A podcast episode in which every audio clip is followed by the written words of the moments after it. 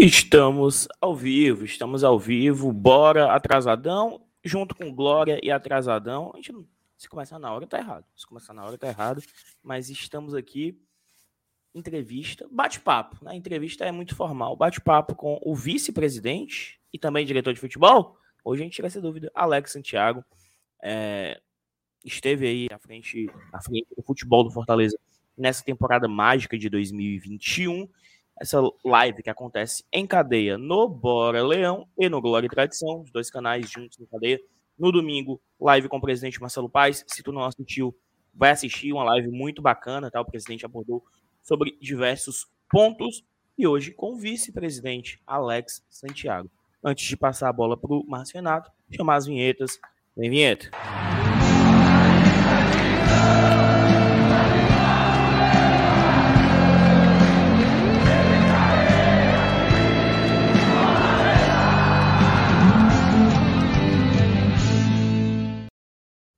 Vem vinheta 2.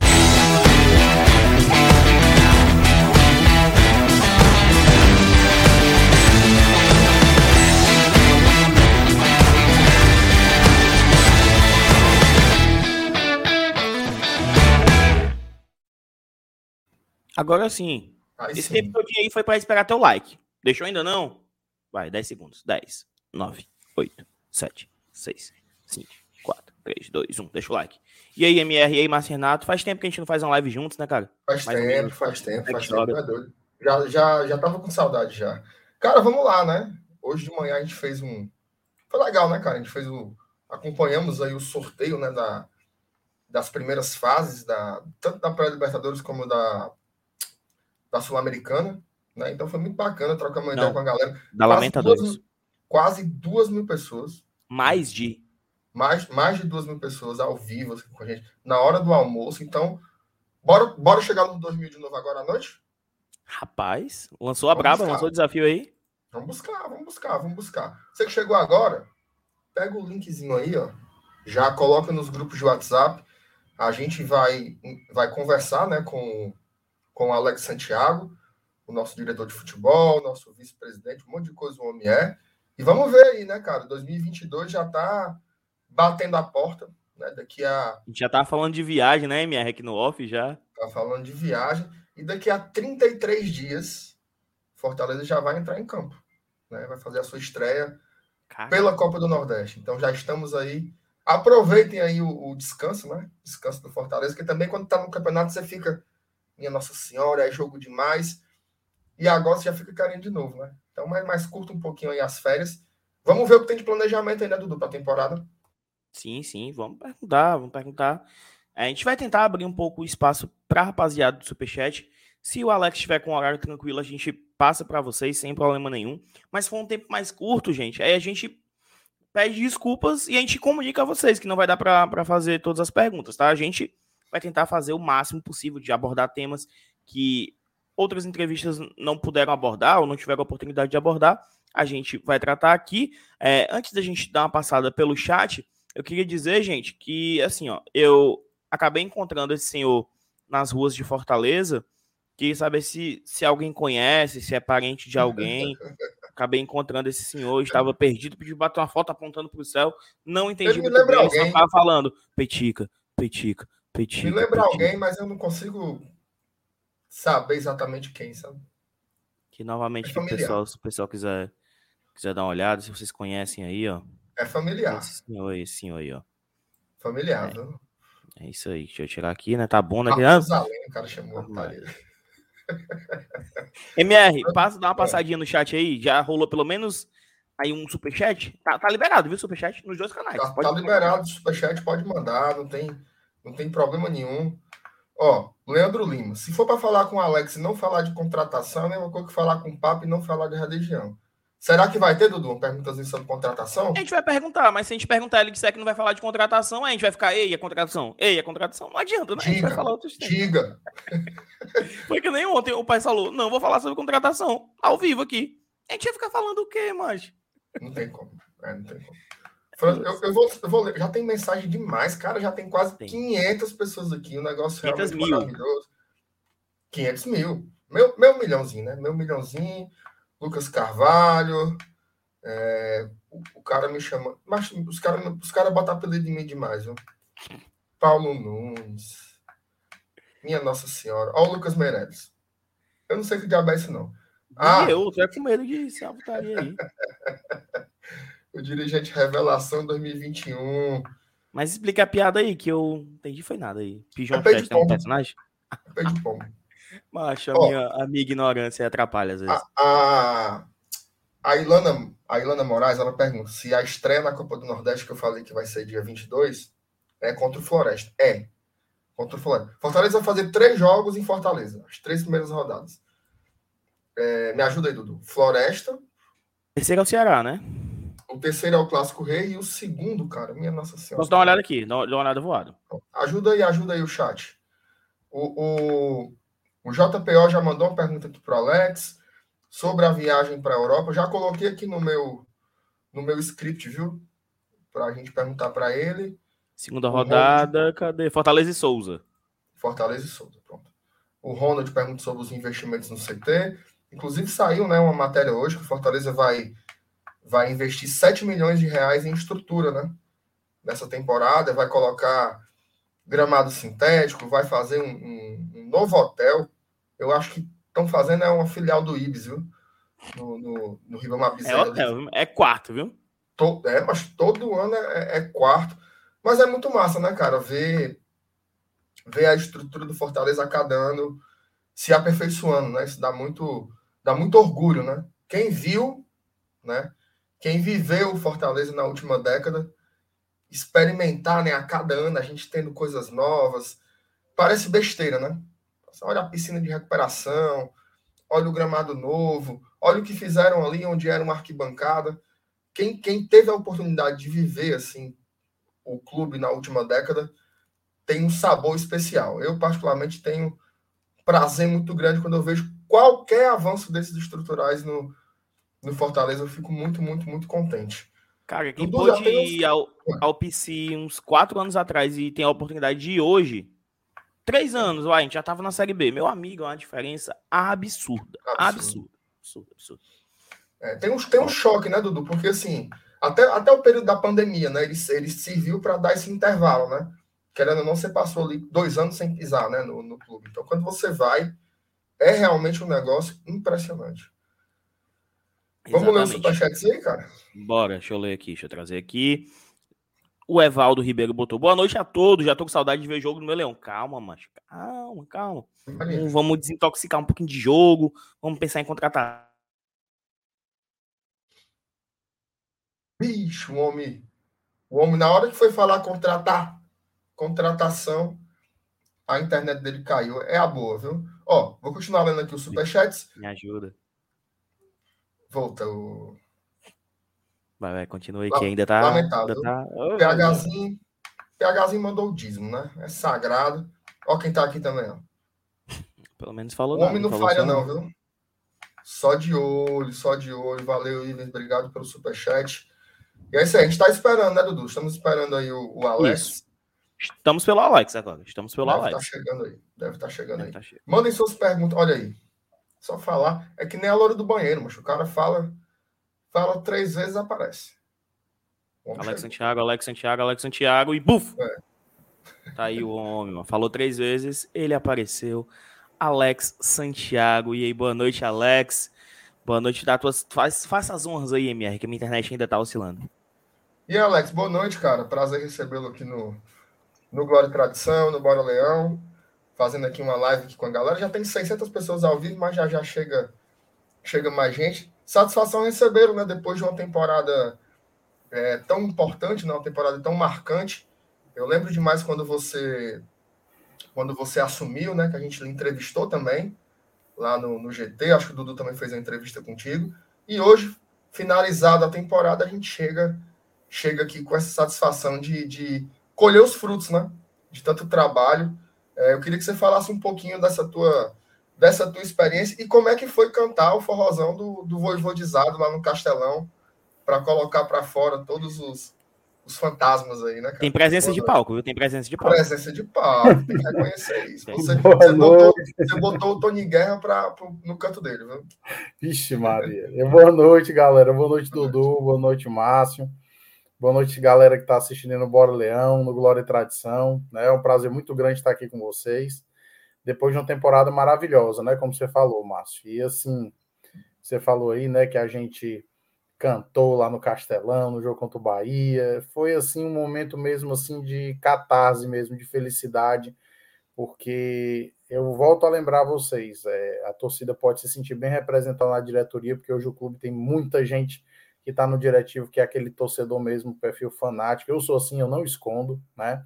Então eu, eu fico muito feliz de, de, de poder transbordar essa alegria com vocês lá no Castelão, nesse ano maravilhoso que a gente fez e que nos traz muita responsabilidade. Galera aí do Bora Leão, do Glória e Tradição que está assistindo, a gente sabe que desde o dia em que a gente foi, é, finalizou aquele ciclo, desde a eleição que houve no dia 9, no sábado, no mesmo dia que a gente toma posse, lá no sábado, às duas da tarde, a gente assina lá, bate uma foto e já vai lá para o fundo lá do, do CT, né, do, do PC, do Centro de Excelência, já para trabalhar naquele mesmo dia até 8, 9 da noite. Né? Então, ali mesmo já começou o ciclo de 2022, que já vinha sendo planejado desde setembro. E a gente sabe que as chances da gente maximizar a possibilidade de sucesso é a gente saindo na frente no planejamento. E o Fortaleza ele ele está muito bem encaminhado e sabe o que ele quer para o ano de 2022. Então dizer isso para a torcida ficar muito tranquila. E como sempre é um prazer muito grande estar aqui com vocês, né? Eu que antes de assumir a diretoria sempre assisti e continuo assistindo, vocês sabem, né? Eu sempre observo o programa de vocês, estou sempre nas lives, sempre que eu posso eu coloco alguma coisa, o pessoal acha que até que é fake, mas não é não. Eu gosto mesmo de interagir e eu costumo muito dizer, sabe, gente, que no dia em que eu perder essa minha emoção, essa minha paixão de torcedor ali dentro, é a hora de ir para casa, porque Fortaleza deixou de ser, né, aquela coisa que ele é para todos nós, a importância que ele tem. Então, sigo como um torcedor fervoroso e acompanhando o trabalho de vocês, que é muito bom. Então, a gente está aqui à disposição para bater esse papo legal. O pessoal está perguntando aqui o porquê do meu boné, né? Leão 100, ó, dando uma moral para Leão 100, que é um dos projetos mais bacanas que a gente tem no PC. E estamos aqui para falar um pouquinho sobre o Fortaleza, sobre o planejamento para o ano de 2022 e dialogar um pouquinho com o nosso torcedor. Boa, boa. É, o que eu mais queria foi nem o boné, não, foi a falta do terno. Eu falo, meu Deus, quem é essa pessoa? beleza, depois de um tempinho aí eu, eu percebi. Alex, só para só tirar uma dúvida que eu acho que muitos claro. torcedores tiveram, é o cargo de diretor de futebol. Certo. Agora, foi eleito, né, junto com a chapa, com o Marcelo. Uhum. É, hoje você é vice-presidente. Como fica? Acumula as duas funções? É algo que muita gente perguntou e eu também não sabia explicar. Eu acredito que acumula as funções, mas esclarece uhum. aí para a galera. Assim, até pra, eu quero explicar tudo. O torcedor, hoje, ele, como eu sempre falo, né? A gente tem um diálogo muito transparente com o torcedor, que é a tônica da gestão do Marcelo.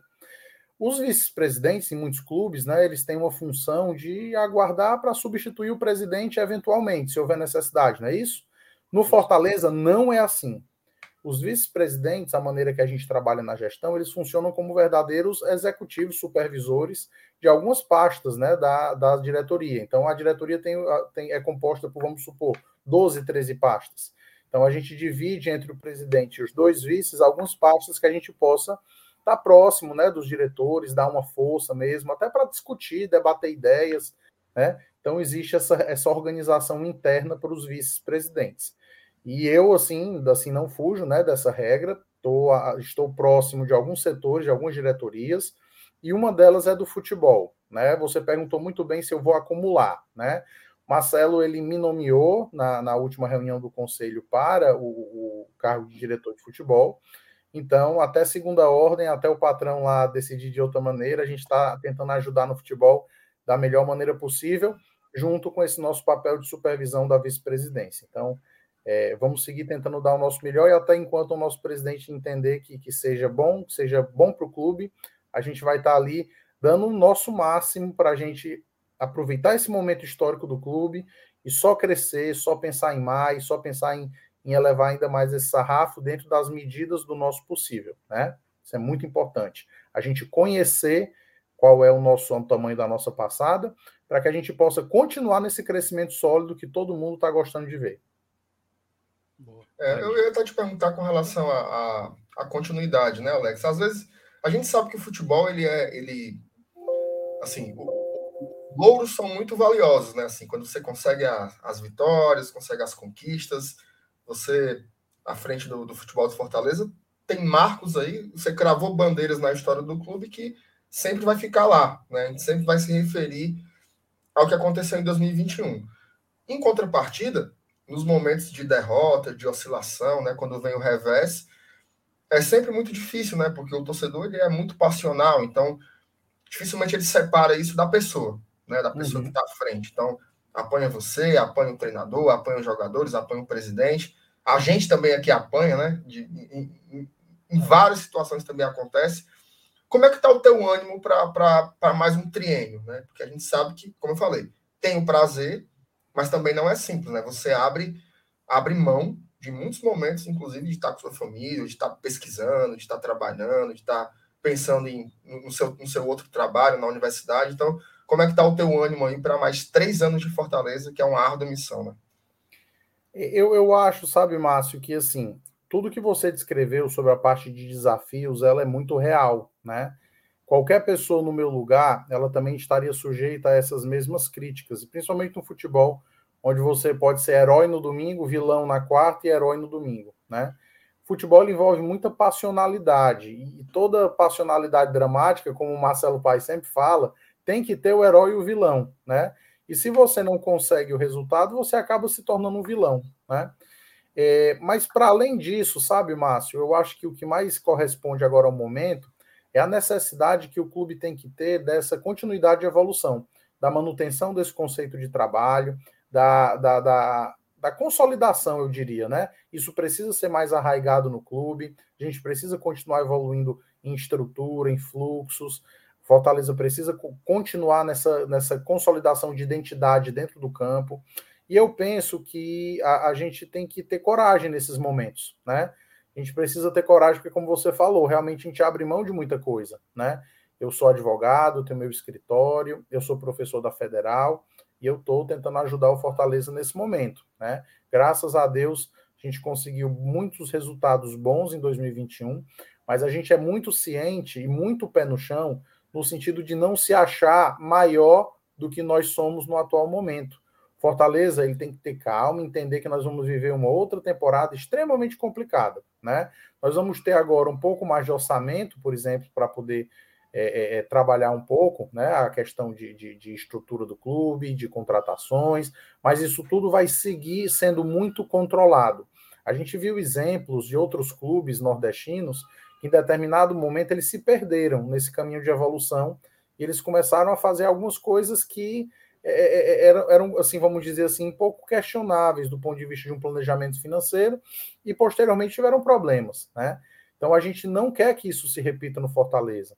A gente tem que conversar. Primeiro, eu acho que o primeiro passo, Márcio, é sempre ser muito honesto com a nossa torcida em termos de comunicação.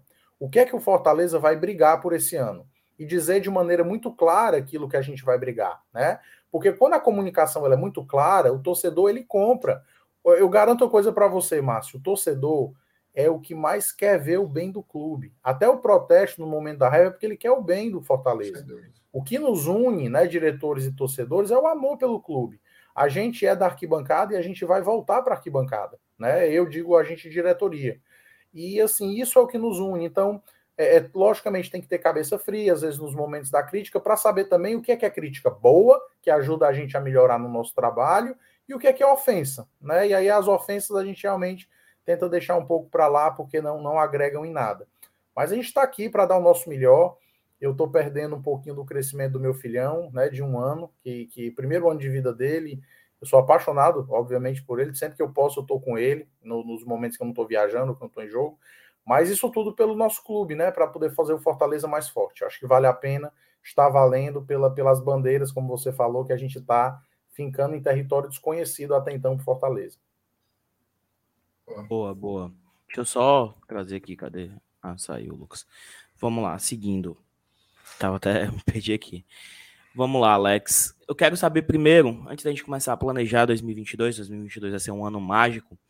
Quero saber qual foi o momento que internamente o o Fortaleza acreditou e passou a de fato lutar pela Libertadores.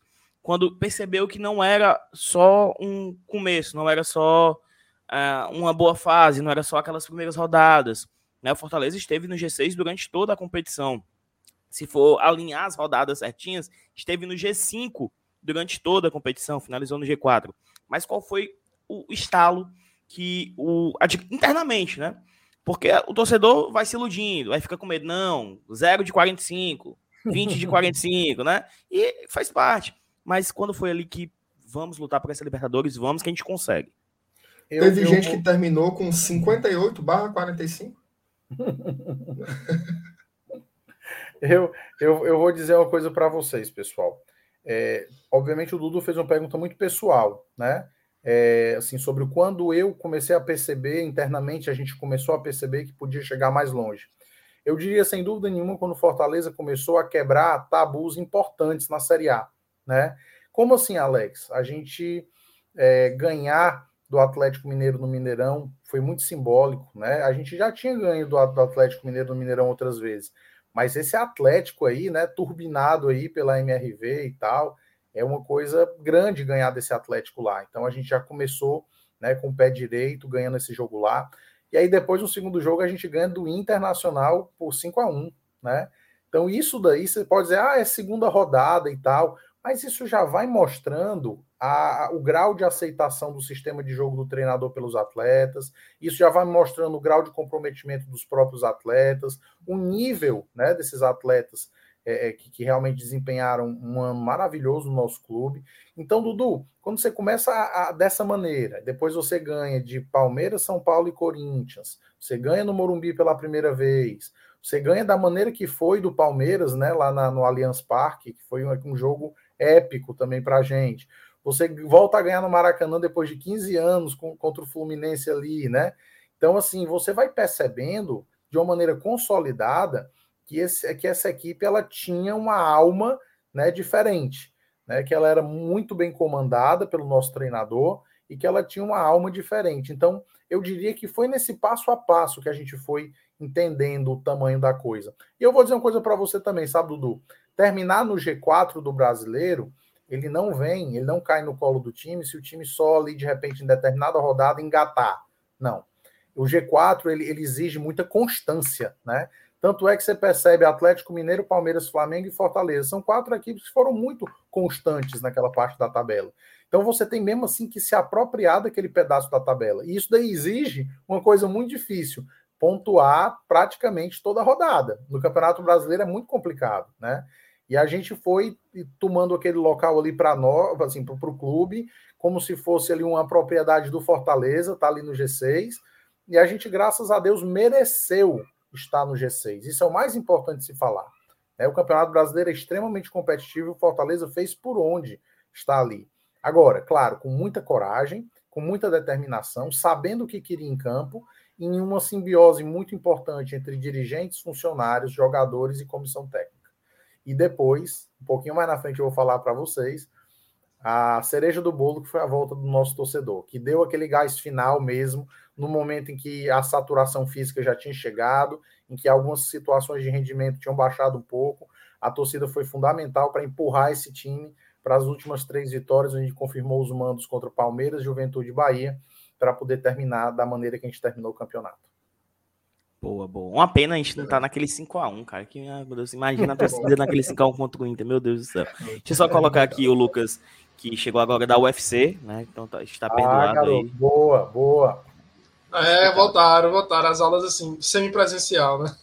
Nossa, Mas, MR, dá sequência, tu quer passar uma parte agora do Superchat? Dudu, é, é, eu não, não, não acompanhei só, o papo. Só, só, só, um minuto, só, só ele passar aqui a parte do Superchat e a gente te entrega daqui a pouquinho. Beleza? Beleza. Você quer que eu vá para o Superchat?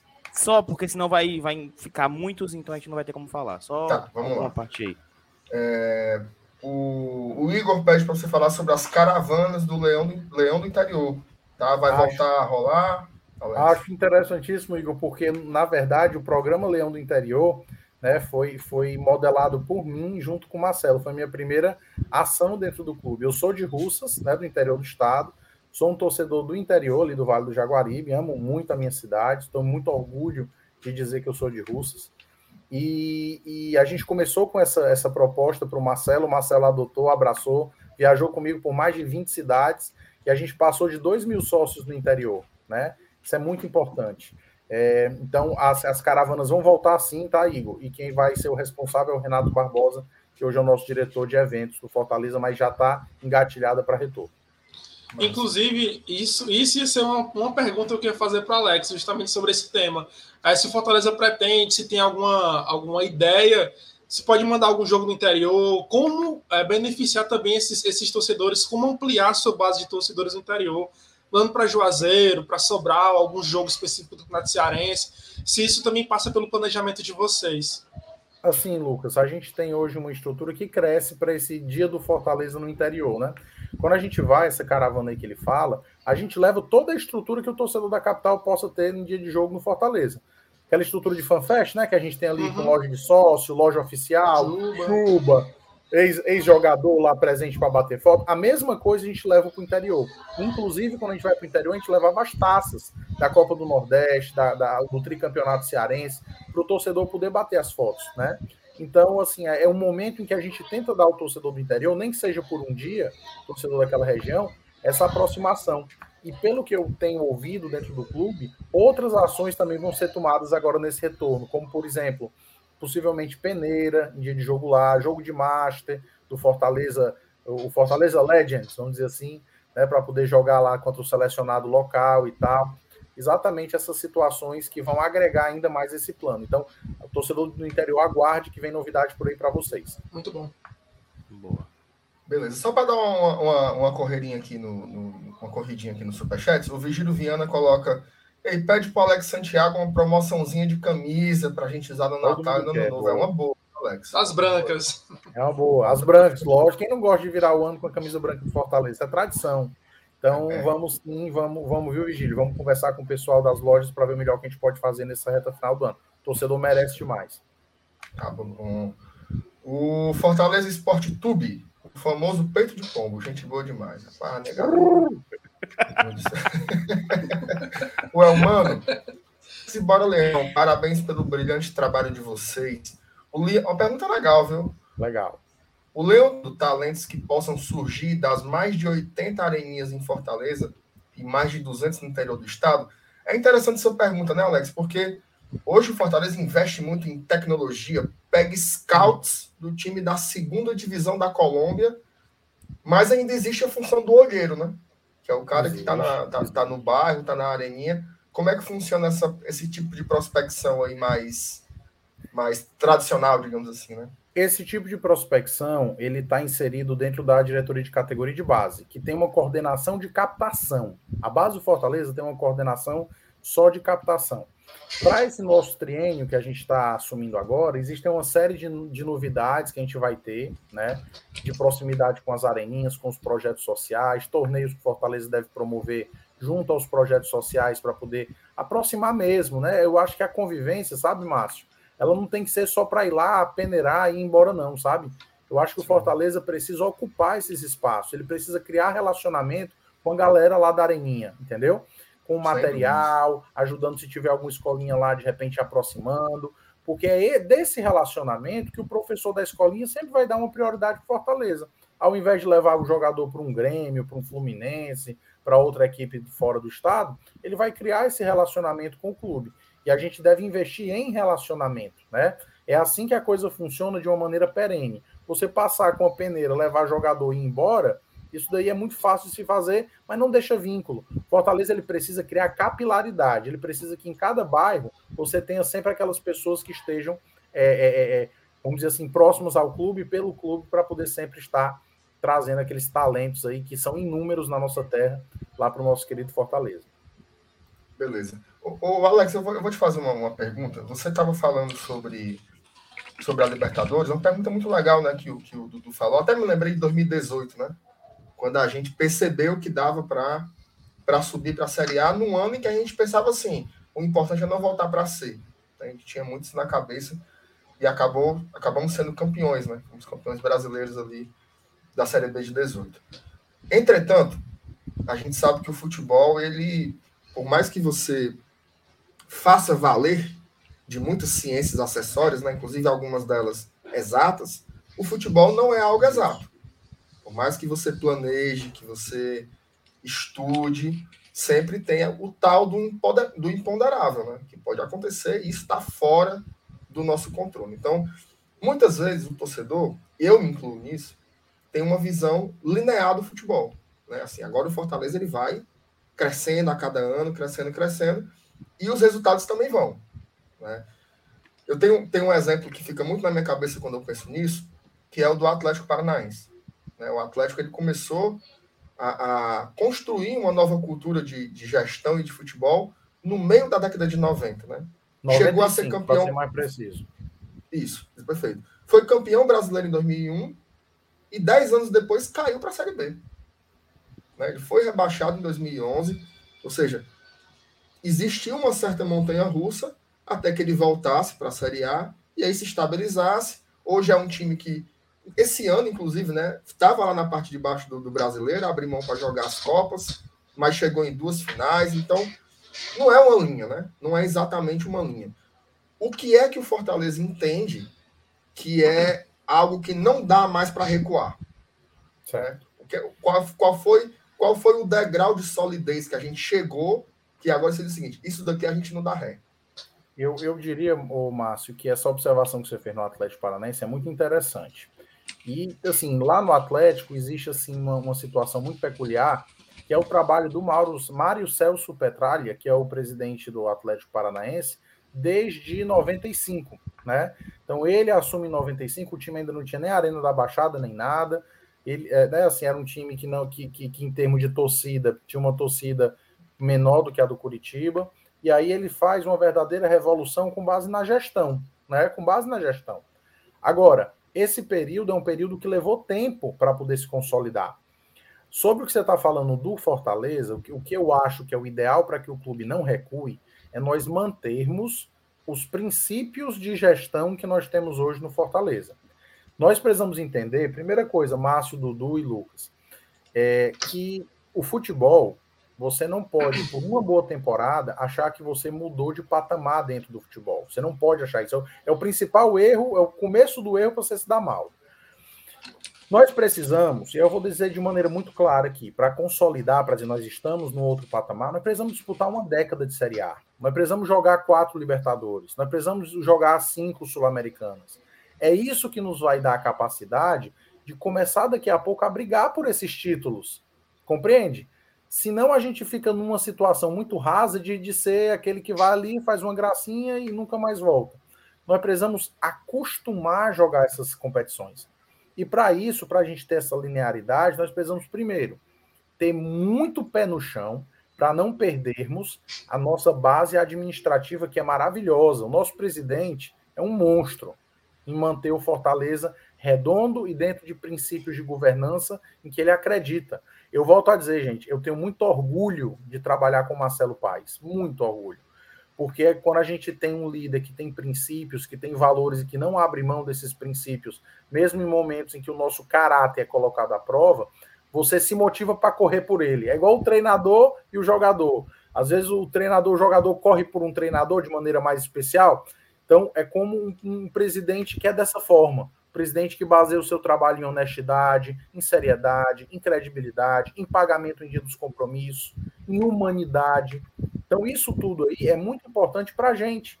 Fortaleza hoje está preocupado em estender esse conceito de, de gestão com a Lion Academy, por exemplo. A gente está compartilhando conhecimento e tratando com outras pessoas que querem ser gestores de futebol, para que qualquer um de vocês da torcida possa, de repente, ir lá bater um pouco de papo sobre a nossa maneira de gestão, aprenderem e serem futuros diretores, por que não?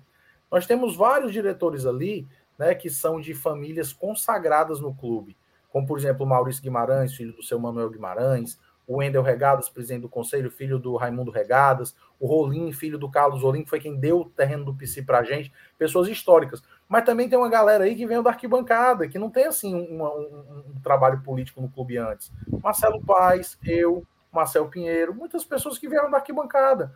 Alex, como é que você começou no Fortaleza? Fazendo sócio. Aí vocês fizeram sócio? Eu fiz um sócio. Depois, o clube me ofereceu a possibilidade de comprar uma ação, ser sócio proprietário. Depois me indicaram para o conselho, para eu poder entrar no conselho em 2014.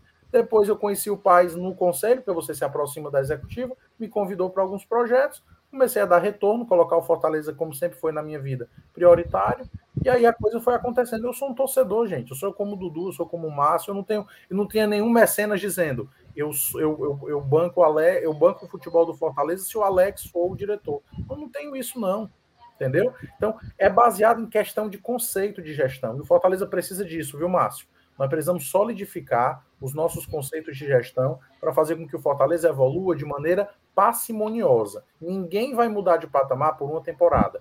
Enquanto existe deslumbramento em outros campos, aqui é muito pé no chão. Pé no chão. A gente sabe a responsabilidade que a gente tem com vocês.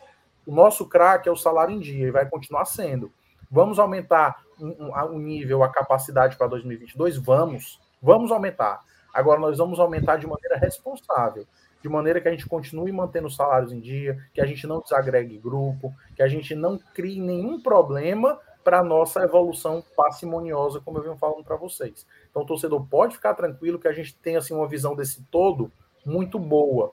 E o Fortaleza está muito bem cuidado. Vamos seguindo passo a passo, crescendo junto, e nós precisamos de todos vocês. Boa, vai, Lucas. E em relação ao perfil de elenco, Alex, vai também seguir esse, esse perfil mais pezinho no chão, porque a gente debate em certos momentos, é, contrata medalhão aqui o Gilberto, só dando alguns exemplos, tá? Lógico, Sei que a torcida tá cobrando aqui. Contrato, contrato, Gilberto, contrato, contrata aqui o Rodriguinho, aí contrata de Deus, mais outra pessoa aí, mais um medalhão, aí enche o time de medalhão para subir de patamar. É, isso também tá passando pela cabeça de vocês, aquele pezinho no chão, aquela filtragem de jogadores de base. Como é que tá? Eu vou dizer uma coisa para vocês às vezes, existe um conceito de dizer contratação de Libertadores. O que é contratação de Libertadores? Contratar de liber... Contratação de Libertadores é trazer um nome que seja consagrado, um medalhão, como você falou? É... ou trazer uma contratação de Libertadores é trazer uma contratação que vai potencializar o sistema do Voivoda para que o nosso time continue no bem, inclusive na Libertadores. Para mim, eu acho que é isso. Eu acho que mais do que nomes, o que a gente quer aqui é o quê? Aplicação tática dentro de campo. A gente tem um propósito.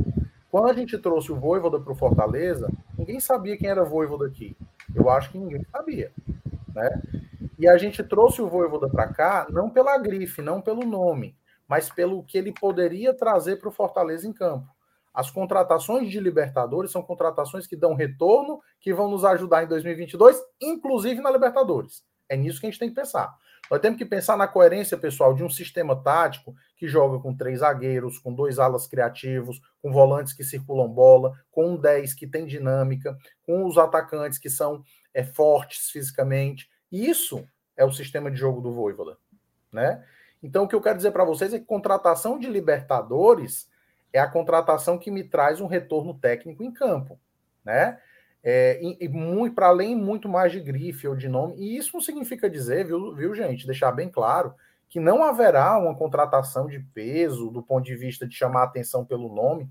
Tudo é possível. Fortaleza está atento a tudo. Agora, desde que esteja comprometido com um projeto coletivo, com ideia de jogo do nosso treinador. Fortaleza, eu vi o Josa Novales fez um vídeo falando que o Fortaleza tinha saído na frente no planejamento. Não é à toa que o Marcelo, no fim do jogo do Bahia, anuncia a renovação do Voivoda. Ali a gente já tinha um comandante, um sistema tático, uma forma de jogar e uma ideia para 2022. Então, eu quero que os torcedores fiquem tranquilos. Eu sei que a ansiedade por contratação é super natural. O que eu quero dizer para vocês é o seguinte, gente: desde que acabou o campeonato, na verdade, desde setembro a gente já fazia reuniões de planejamento com o Marcelo e com o Voivoda sobre 2022. Desde setembro. E depois do jogo do Bahia, com a confirmação do Voivoda no, no nosso, no nosso clube, Aí a gente passou a trabalhar todos os dias, a gente tem trabalhado todos os dias, e o torcedor vai ver aí um time muito dinâmico, um time muito intenso, né? Um time com muita capacidade de criação, né? E nós estaremos preparados, podem ter certeza, para os desafios grandes de 2022. Tá. Deixa, deixa eu só tirar um elefante da sala, pelo amor de Deus o chat todo é e o Gilberto, e o Gilberto, Gilberto, Gilberto, Gilberto, Gilberto, Gilberto, Gilberto, Gilberto. Não que eu quisesse fazer essa pergunta, eu não quero saber. Mas o chat, o chat está pedindo, Alex. Só se tu quiser falar não, não. tranquilo, tranquilo. Assim, turma, deixar bem clara essa situação. Nomes a gente evita falar e eu vou explicar o porquê. Porque quando você anuncia de repente interesse, no caso aí a do Gilberto nem tanto, né? Porque o próprio presidente já falou que era um jogador interessante, que havia feito um contato. O presidente já falou, né? Já tá falado que o atleta está esperando algumas situações de exterior, né? Isso daí já está falado. Então, eu não preciso nem tomar tanto cuidado para poder guardar situações. Mas a, a, a, o mercado ele precisa de um time, entendeu? Principalmente porque não depende do clube lá pegar alguém trazer para cá. Não é assim, né? tem que haver um convencimento e às vezes é, é do time do próprio atleta, né? Imagine se você estivesse no, na posição de qualquer atleta que seja valorizado pelo mercado. Ele acabou de entrar de férias, tá? Vocês acham que no primeiro dia de férias ele já vai assinar com alguém? Se coloque no lugar deles. Se coloque, cada um de vocês. Você vai dar uma seguradinha, vai curtir com a família, vai passar uma semana na praia, vai esperar o que é que aparece. É assim que funciona o mercado do futebol. Tem que ter esse time, a gente tem que aguardar. A ansiedade é super natural. Mas, como disse o presidente, é um atleta interessante para qualquer equipe né, do Nordeste. É um atleta que faz parte né, do nosso monitoramento. E a gente tem que aguardar o momento do mercado. Fortaleza está em cima, Fortaleza está observando as situações. E nos resta aguardar e saber que existem muitas opções de mercado que possam ser correspondentes ao que, o que a gente quer no campo. Né? Mas o, o presidente já falou já do atleta e tudo mais, a gente está no aguardo do time no mercado. Não, é, faz, faz total sentido, né? Ele tá, o atleta também tem esse poder de barganha. Ele não precisa fechar com, com o primeiro clube, ele até se desvaloriza. Enfim, Você né? tem aí, vamos supor, ainda 30, hoje nós estamos, sei lá, 30, 15 dias ainda, 20, 30 dias ainda para voltar a treinar. Qual é essa urgência que você vai ter de assinar? A gente pensa como torcedor do Fortaleza, né? Uhum. Mas a gente tem que raciocinar como é que é a outra ponta, que a gente depende da outra ponta também para poder fechar uma contratação. Então, raciocinem dessa forma. Mas fiquem tranquilos que o clube está monitorando de perto a situação. Boa, deixa eu passar aqui para uma pergunta que eu queria fazer. É em relação, Alex, as duas contratações anunciadas do Fortaleza. Landázuri, é. 24 anos, equatoriano, do Del Valle é, Brian Sebadios, 20 anos, que veio do Quindio, Quindio, não sei como é que pronuncia. O Fortaleza tá mudando o perfil de contratação, porque assim, hoje o Fortaleza, infelizmente, não é um clube vendedor. Né? A gente está com um problema de base que não é nem problema dessa gestão, porque base é algo a longo prazo, tem que uhum. plantar hoje para colher em 6, 7, 8, 10 anos. Né? Então a uhum. gente não tem como fazer um jogador formar um jogador do nada. E eu tô gostando demais desse perfil, de trazer jogadores ali perto da sua maturação, com 20, 24 anos, 22 anos. E é, é, é o novo perfil do Fortaleza, porque assim, o Bragantino, por exemplo, tem muita grana, mas o Bragantino não vai nos medalhões, que às vezes a torcida pede muito. Ah, contra... o Bragantino foi em quem? Foi em Arthur, o Bragantino Exato. foi em Claudinho, o Bragantino foi em tiros, pô, de jovens. É o novo uhum. perfil de contratação do Fortaleza, Alex? é o perfil que o Fortaleza adota, né? Daí eu posso falar assim dentro da minha gestão do futebol, do, do, do departamento de futebol. É, cada um tem a sua forma de ver o futebol, cada clube, né? Ele pensa o futebol de uma maneira. Fortaleza ele vê o futebol sobre dois prismas: o retorno desportivo e o retorno de mercado que atletas podem dar para a gente. Tem que ser, né, uma via de dois, dois lados. Assim, a gente não pode achar também que é trazer o jogador só para que eu possa tirar o proveito desportivo é, e depois não ter como ter um retorno do investimento que eu fiz nele. E tampouco eu posso trazer um jogador para pensar só em negociar e esquecer dele me dar o balanço da rede, né? Eu, uma frase também que é muito dita é que o torcedor não comemora o balanço financeiro, ele comemora o balanço da rede. Então você tem que buscar esse equilíbrio, esse equilíbrio, né? E o Fortaleza ele vem nisso como um método. Não sei se vocês viram, né? Notícia de mercado aí que eu estava lendo, aqueles transferências e tal de que o Atlético Paranaense estava interessado no Brian Garcia do Independiente Del Valle 20 anos. Muito Só pergunta. Aí eu escuto muitas vezes algumas críticas dizendo: ah, mas é a categoria de base, então significa dizer que ela não está sendo olhada? Não. Sabe por que não? O Atlético Paranaense tem uma base ruim, tem? Ótimo. Muito Ótimo, boa. Uma das melhores do Brasil. E aí a minha pergunta: e isso impede que eles contratem um atleta de 20 anos? Não. Então, assim, gente, a gente precisa analisar o processo como um todo, né? A nossa base está trabalhando bem, está havendo é, revelações importantes. O Sub-23 fez um trabalho muito bom para atletas que estão em maturação e transição né, no clube. Então, as coisas vão acontecer no seu tempo, e um processo não impede o outro de acontecer. A busca no mercado por jogadores com potencial, jovens jogadores que tenham ainda aquela pujança, a dinâmica, a intensidade que a gente quer ver em campo, isso não impede do trabalho de base continuar sendo bem feito como está sendo, e a gente vai colher os frutos logo, logo, eu tenho certeza disso. Então é sim, Dudu, é um novo conceito, um perfil de mercado, e para posições específicas, tudo em fidelidade ao sistema de jogo do treinador. Boa, boa. É, inclusive, a, a, contratação mais cara da história do Atlético foi o Abner, né?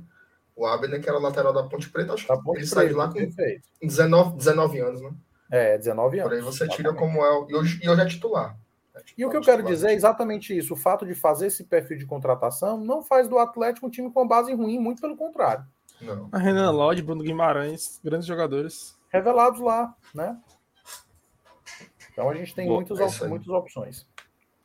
Eu, eu, vou, eu vou ler aqui uns dois superchats, depois eu faço a minha pergunta para a gente poder também dar vazão para as perguntas da, do torcedor, né? O, o Levi Matheus, ele pergunta, o fato do Castelão aceitar só dinheiro pode mudar? Ah, aí a bronca do estacionamento, Alex. Estacionamento Conte seu dinheiro. relato, conte seu relato. Não, eu cheguei lá, cheguei lá com a Thaís no, no estacionamento, eu uhum. fui contar meu dinheiro, 14 reais, é 15, né? Aí eu, meu irmão, puta que pariu. E, e eu perguntei pra Thaís, Thaís, tu tem dinheiro? Ela, não, tô lisa. Aí eu, carteirinha da PCDEC, né? Aí eu, eu, vou tentar, eu vou tentar meter o louco aqui. Não, porque eu sou da imprensa, ela falou assim, ok, mas é porque para entrar você precisa deste ticket que custa 15 reais. mas aí, mas o melhor foi a Thaís. Ela abriu a ah. carteira e me deu 5 reais. Ou seja, ela fez eu passar ah, tudo entendi. isso aí de graça. Então, fica essa reclamação aí, Alex, para levar é importante. Claro, não, gente, assim, cartão, tal. assim, como vocês sabem, né, assim, a gente é, tá mais focado no departamento de futebol, né, questões técnicas, mas é um todo, e a gente, principalmente na vice-presidência, nós temos que ouvir, eu acho que vocês já ouviram relatos de, de, de torcedores que disseram que foram no meu direct, deram sugestões, foram atendidos da maneira mais pronta possível, então pode ter certeza, Levi, isso daí vai chegar para a gestão para a gente buscar alternativa sim, tá bom? Pode ficar tranquilo. Ah, e, e só acrescenta uma, tá? As lanchonetes que ficam ali no setor sul, que é onde uhum. fica a uhum. TUF, também é só dinheiro. Em Entendi. todas as outras você consegue passar cartão, lá é só dinheiro. Então, libera o cartão também para a galera. É, importante, importante essa, essa colocação. A gente vai levar para o pessoal da operação de jogo, tá bom? Pode deixar. Só mais uma do, do seu assessor, viu? Roger Olha aí, rapaz. É. Gente, bom, um grande abraço para o meu amigo Roger Cid, rapaz. a campanha desse ano foi espetacular. Qual será o tamanho da nossa folha de 2022? Pergunta bem A4, né? né Acho que é uma A4, né? é, uma folha A4, deve ser. Não, é, como vocês viram, inclusive no orçamento do clube, eu sei que vocês são muito atentos a esses detalhes e tal, foi aprovado no orçamento em que o departamento de futebol ele tem um acréscimo, né, o maior, vamos dizer assim, orçamento do departamento de futebol na história, o que na folha de jogadores por mês não representa assim um salto muito grande, né? Assim, a gente vai ter um acréscimo, a gente vai poder ter alguns jogadores pontualmente, né, pensados em outra condição, até para aquisição de atletas e tal, mas vai ser algo em que a gente deve manter esse, essa batida né, de, de, de, de, de nível de perfil de atleta. A gente, obviamente, vai ter um salto de qualidade em algumas posições, vocês podem esperar disso, mas a gente deve manter assim o perfil geral da equipe muito parecida com esse, esse essa, essa receita que deu certo né, em 2021. Nós vamos manter um time dinâmico, jovem, com muita intensidade, com muita entrega, como o Voivoda sempre pede. E tem o salary cap, né? Que a gente até fala aqui que vai, vão, vão sair jogadores, né? Com certeza, com certeza. Isso é normal, né? Como todo final de temporada em qualquer equipe, saem atletas, alguns atletas vão por empréstimo, alguns atletas chegam por empréstimo, alguns atletas são comprados, alguns atletas chegam em caráter de free agency, que é o atleta livre, né? Então nós vamos ter várias situações dessa para poder compor o nosso elenco em 2022. Boa. O, Alex, eu estava acompanhando o, o, algumas lives, né, que fazem essas análises de elenco e tal. Até teve um que me chamou muita atenção, que foi um lá do, do 45 minutos, né, lá do Recife, que eles tentaram analisar o plantel do Fortaleza e eles dividiram por posição. E aí o cara ia bater e dizer assim, pô, só tem um zagueiro, então precisa comprar três zagueiros. Só, só tem um lateral, como é que esse time sobreviveu? É, e uma explicação que a gente sabe, né, de uma forma mais interna, são jogadores que têm essa polivalência, né, que conseguem é, é, se estabelecer por função e não por posição, como a gente conhece originalmente, né? E aí eu queria voltar a falar contigo sobre contratação. É possível que você nos diga que uma quantidade média de jogadores a serem buscados no mercado, a priori, claro, e se o perfil técnico continua sendo esse, jogadores que conseguem ser multifacetados, né, atuar em, mais de um, de um lugar. Primeiro, sobre questão é, de, de, multifacetariedade dos atletas. Isso é uma característica clara nessa equipe. Né? Você tem, por exemplo, o Tinga, que era lateral, aí ele pode ser um, um stopper pela direita, que é um zagueiro pela direita numa linha de três, pode ser um lateral numa linha de quatro, né? É, eventualmente o Tinga pode fazer alguma função de arrasto também. Você percebe ele muitas vezes conduzindo a bola para dentro do campo adversário, tentando achar passe por dentro, tentando abrir. Quando o Pikachu tenta o jogo por dentro, o Tinga faz o corredor. Então você vê várias funções para o Tinga, por exemplo, né? É, o Benevenuto, ele é ali uma, um, um, jogador muito especial do ponto de vista dos, do, da cobertura que ele faz para os dois lados, né? Um jogador com impulsão muito boa, tecnicamente muito bom, com bom passe. Você tem o Tite também, que também faz aquela posição como um stopper pela esquerda, com um excelente passe por dentro.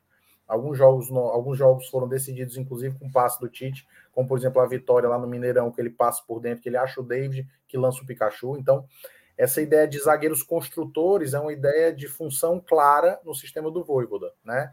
Você viu o Lucas Crispim, que era um 10, tanto é que ele usa 10, jogando de ala esquerdo, mas sendo destro, puxando para dentro e tendo o campo inteiro para ele poder trabalhar com a perna direita.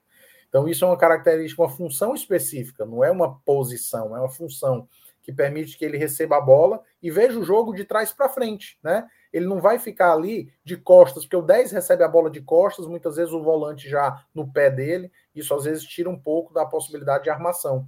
Então o Crispim ele sente muita vontade naquela função que o Voivoda sugeriu para ele. É, o Pikachu, por exemplo, ele não é só um ala. O Pikachu, ele quando, quando ele está com a bola, ele é um verdadeiro meia, né? Então ele tem uma capacidade de, de achar passe muito interessante. Né? Eu costumo brincar dizendo que é aquele jogadorzinho assim que acha aquele espacinho entre dois zagueiros que estão, inclusive, co cobrindo né, em dobra o lado do Pikachu, ele acha o passe entre os dois e alcança o Robson lá dentro. Então, jogador muito inteligente que sabe fazer essas funções, cai como meia, às vezes cai como extremo. Então percebam, como você falou, que existem multifunções aí. Né? Matheus Vargas sem a bola ele pode funcionar, inclusive, como um terceiro volante na marcação, tentando dar combate. Então percebam que o conceito de posição é um conceito muito estanque, né? Um conceito que assim é antigo. O, futebol evolui, né? Antigamente, na década de 70, quem correu mais na Copa do Mundo foi o Carlos Alberto Torres, corria 5 km por jogo. Hoje os atletas correm 10, 11, 12 km por jogo. O futebol mudou. Inclusive o conceito de posição que hoje evoluiu para um conceito de função. E o Fortaleza ele se baseia muito nisso. O pessoal fala: ah, Fortaleza no passado só tinha dois zagueiros, que era o Tite e o Benevenuto, com um zagueiro de ofício na reserva, que era o Jackson. Esse ano, a gente, como pelo vocês estão vendo na contra, nas contratações, a gente já está tendo mais opções para poder fazer reposição ali com funções parecidas. Isso é o mais importante. Que é o que eu digo, não é posição, são as funções que são exercidas. Né? Então, quem viu algum, alguma coisa sobre o Landassuri já sabe mais ou menos qual é o jogador que ele espelha a função. Quem viu o Brian Sebadios já sabe também quem é o jogador que ele espelha a função. Então é função, não é mais posição a nossa ideia. E, e sobre Alex... média de jogadores, e sobre média de jogadores, ah. você me perguntado. Eu não posso te precisar isso, cara, porque o Fortaleza ele vai estar no mercado, Márcio Renato, até o último dia, né? É, buscando reforçar todas as posições. Então vocês podem esperar reforço para todos os setores do campo ainda para Fortaleza. Agora, lógico, voltando a falar, não contratar apenas um meia ou contratar um lateral, um ala esquerdo. A gente vai estar contratando características, exatamente naquilo que a gente pensa para o sistema do Voivoda. É muito fiel a isso, a ideia de jogo. Alex, e só batendo um pouco mais nessa, nesse ponto específico de quantidade, é, nunca na história tivemos tantos jogadores estrangeiros, né? Primeiro, eu gostaria que tu pudesse explicar como ficará a situação do Juan Quinteiro, se ele vai ser negociado com Juventude ou para algum outro clube ou retorna. E, e, caso ele permaneça, vá teremos cinco estrangeiros dentro do, do, elenco principal. E caso ele saia, quatro estrangeiros. O Fortaleza pretende ultrapassar esse limite, trabalhar só na margem dos cinco. Como o Fortaleza está vendo esse mercado internacional? É, o mercado internacional é um mercado que dá muita opção para a gente. O torcedor tem que entender que muitas vezes o mercado brasileiro, com qualidade, ele é muito inflacionado, né? O mercado de qualidade, que a gente possa realmente adicionar ali ao nosso elenco. Então, o estrangeiro, o mercado estrangeiro, ele nos dá muitas outras opções, não só as equipes brasileiras, mas outras equipes também, que possuem qualidade, né? São jogadores que são acostumados a jogar competições duríssimas também, Libertadores, Sul-Americanos, campeonatos nacionais dos seus países. E aí a gente precisa é, olhar com muita, muito carinho esse mercado, tá? Obviamente, se cercando de todos os cuidados, para que esses jogadores sejam bem adaptados ao Fortaleza. Talvez vocês não saibam, mas o Fortaleza hoje ele desenvolve um método próprio de acolhimento desses estrangeiros, né? Então a gente precisa saber como acolhê-los, ter uma assistência ali próxima para poder ajudá-los com o que eles precisam, né? E assim, para mim também esse mercado gratificou muito ver né, naquela circunstância o De Pietri tendo a frieza necessária para fazer aquele gol contra o Juventude, né? O De Pietro é símbolo também desse novo momento. Né? Eu acho que a gente precisa lembrar que o perfil de contratação, a questão da ida à América do Sul, tudo isso coincide muito no Valentim De Pietri, que é um atleta que a gente confia muito. Sobre o Juan Quinteiro, como vocês sabem, né, ele é um atleta do clube, é um ativo do clube, ele retorna de empréstimo do Juventude. Obviamente, essa situação vai ser ponderada junto com o departamento de futebol e com o Voivoda, né? Nós temos reforços ali para o setor e com certeza o melhor encaminhamento vai ser dado à luz de preservar os nossos ativos, né? Fortaleza ele tem em cada jogador um ativo em que ele investiu. Então nós vamos sem dúvida nenhuma tomar a melhor decisão para poder preservar esse nosso ativo, que são os jogadores que estão por empréstimo e voltam também exemplo do Luiz Henrique, né, que estava no Botafogo e retorna. Né? Então a gente vai ter aí ainda algumas discussões sobre isso. Sobre Coutinho também, né? Coutinho também vai retornar do operário. Então, assim, a gente, a gente vai sentar para poder definir como é que vai ser essa estratégia, mas a questão dos cinco atletas são cinco atletas por relação, tá, Lucas? Não significa dizer que a equipe não possa inscrever mais de cinco atletas, não. Ela até pode, né? Mas você pode levar por relação até cinco atletas estrangeiros, aí também pode muito vir da questão estratégica do treinador. Para esse jogo eu levo esses cinco, para o próximo jogo eu levo outros. Então, essa questão é muito estratégica, isso não nos assusta, tá bom? E, e rapidinho, só engatar bem rapidinho, Dudu, se me permite. É, se como tu vê também essa questão de ter limite de estrangeiro no Brasil. Na. Europa, uhum. nós vemos que é, é, bem, é bem diferente. Lá em certos países não tem limite de estrangeiros. Para europeus, claro que para pessoas da América do Sul tem. Como tu enxerga esse limite de apenas cinco atletas estrangeiros para o Brasil? Se tu acha que isso pode ser uma regra ultrapassada ou, ou a tendência é que abra mais? Porque o mercado sul-americano no Brasil, nos últimos anos, assim, dos últimos cinco anos, ao meu ver, tá bem agitado. Nós estamos contratando muitos jogadores da América do Sul, algo que não acontecia tanto há pelo menos uns 10 anos atrás. É, eu vejo, sabe, Lucas, que o Brasil ele sempre teve um pouco isolado da América do Sul, até por conta do idioma, né? É fato isso. A América do Sul inteira fala espanhol, só o Brasil fala português. A gente às vezes se sente um pouquinho diferente, né, do, do, dos outros países da América do Sul, coisa que entre eles não existe tanto, né? Você tem argentinos, chilenos, paraguaios, equatorianos, colombianos, entre esses países, assim, aos montes, né? E aqui o Brasil a gente tem essa situação. Eu acho que isso está evoluindo, sabe, Lucas? Eu acho que os mercados, o Brasil está começando a conhecer né, a beleza desses mercados também sabendo tirar proveito dentro da medida certa, né? É, e eu acho que essa é uma tendência que, que, que a, a, abertura do Brasil para o mercado sul-americano que se mostra cada vez mais forte, né? O Atlético Mineiro, que foi campeão brasileiro, campeão da Copa do Brasil, com sete estrangeiros no elenco, inclusive até fazendo aquela gestão que eu te disse agora há pouco, de poder levar só cinco por relação, mas fazendo e tirando bom proveito. Então, assim, eu acho que, que é, um, é simbólico também essa situação do Atlético com seus estrangeiros. A gente precisa fazer a adequação, obviamente, o limite do clube, tanto orçamentário como de proveito desportivo, mas eu acho que é uma tendência de crescimento. Boa, boa. Deixa eu só dar vazão aqui aos superchats que estão aqui. Deixa eu pedir também para todo mundo que está assistindo, nesse momento, mais de 1.600 pessoas acompanhando nos dois canais, transmissão em cadeia no BL e no GT. Se você está no BL, e é, boa, aí, peça, peça aí, peça aí, que você tem moral. Marca a gente. Pede, Alex. Vou ter Galera, maior, todo mundo dando like aí para apoiar o trabalho dos meninos no Glória e Tradição e no Bora Leão. Você que aí está assistindo ainda não deu like, vamos ajudar os meninos aí. Vamos mostrar para o YouTube como é relevante o conteúdo que eles estão mostrando. Rapaz, pronto. Meu amigo. Só não vamos contratar porque o homem tá trabalhando no Fortaleza, é, né, não, é, não, vamos, vamos dar essa rasteira, não. Vamos não, mexer, não dar essa não, rasteira. Mais, mais, mais, um dia. Bem em breve a gente vai estar tá aí junto. Vamos lá, deixa eu botar aqui. O Rafael até perguntou algo que eu perguntei pro Alex, eu não tinha visto. Perguntou em relação aos perfis dos novos jogadores. O Alex já respondeu. Muito obrigado, Rafael, pela, Valeu, pelo superchat, tá? Muito obrigado. O Fabiano Silva mandou aqui. Alex, com o término desse brasileiro, é, é que percebemos o quanto você foi importante para o Leão, porque não é apenas cuidar das finanças e deixar a parte da gestão de futebol de lado. Exemplo, Grêmio e o Bahia. Obrigado, né? Porque o Grêmio, de fato, tinha uma gestão exemplar, caiu bizarro, velho. com superávit, né? Caiu com superávit. O que aconteceu com o Grêmio essa temporada foi muito bizarro. Pagando em e aí, dia. de novo, entra aquela frase lá do, do Paz, né, Alex? No, o balanço da, da rede vale muito mais do que o balanço financeiro. Né? Primeiro, eu queria agradecer o Fabiano aí pelas palavras, pelo reconhecimento do nosso trabalho. A gente nada mais é ali do que um, um facilitador de tantos profissionais brilhantes que o clube tem no departamento de futebol, né?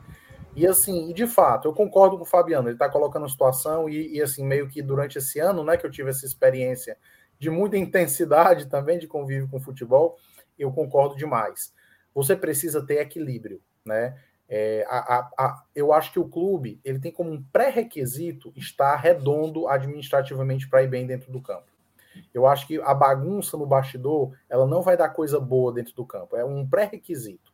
Só que, para além disso, a gente não pode esquecer que um time de futebol é um time de futebol e nunca vai deixar de ser um time de futebol. Por mais que ele tenha organização, compliance, balancetes redondinhos, fiscalmente ele esteja perfeito, o que tem que ser uma condição sine qua non, né, uma condição obrigatória para poder o, o, clube ir bem dentro do campo, mas você não pode perder a, a, a, o conceito dentro do futebol.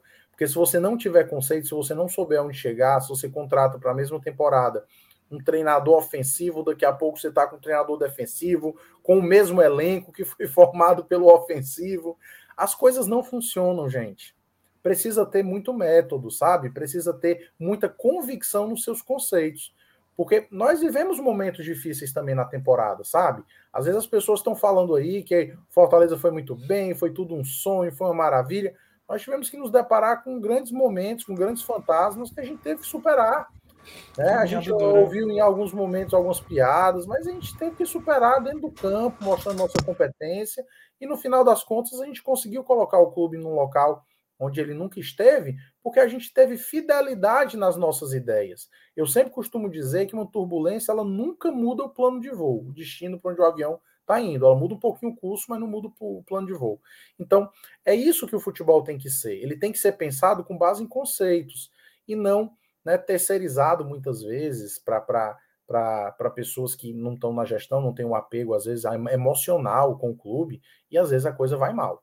Né? E, e, e, por mais que esteja redondo financeiramente, no futebol às vezes não tem uma assistência tão grande e as coisas não funcionam. É como, como você, como o Márcio falou, é um esporte. A coisa quando entra no campo pode dar certo, como pode dar errado. Mas eu digo para você uma coisa, Márcio: se a coisa tem um conceito, tem uma, uma, uma linha, a chance de dar certo é um pouco maior. Se nem isso há, e você ainda entra no esporte, vamos dizer assim, como o forte do futebol, aí que você está correndo grandes riscos, né?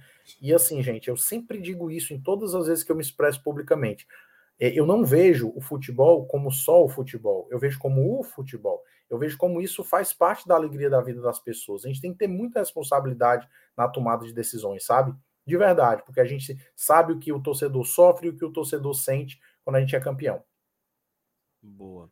É, deixa eu trazer aqui a pergunta do Fabrício que nem é superchat, mas eu achei uma pergunta importante, que ele pergunta quanto ao tour que estava sendo planejado para a Europa, é uma pergunta uhum. recorrente, não sei se tem algum superchat na frente, com esse tema, acho um tema super relevante, que o Alex falasse um pouco.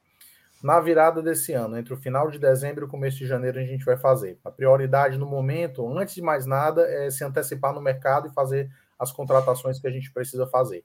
Mas essa parte estrutural ela também vai ser observada agora ao final de dezembro e começo de janeiro, na nossa andada por lá. Boa. MR, dá sequência aí. Ô, ô, Alex, eu vou te fazer uma pergunta que eu acho que é a parte, assim, para o torcedor pensar, talvez seja a que traga um pouco mais de sabor, né? Mas, assim, o mercado ele tem várias facetas, né?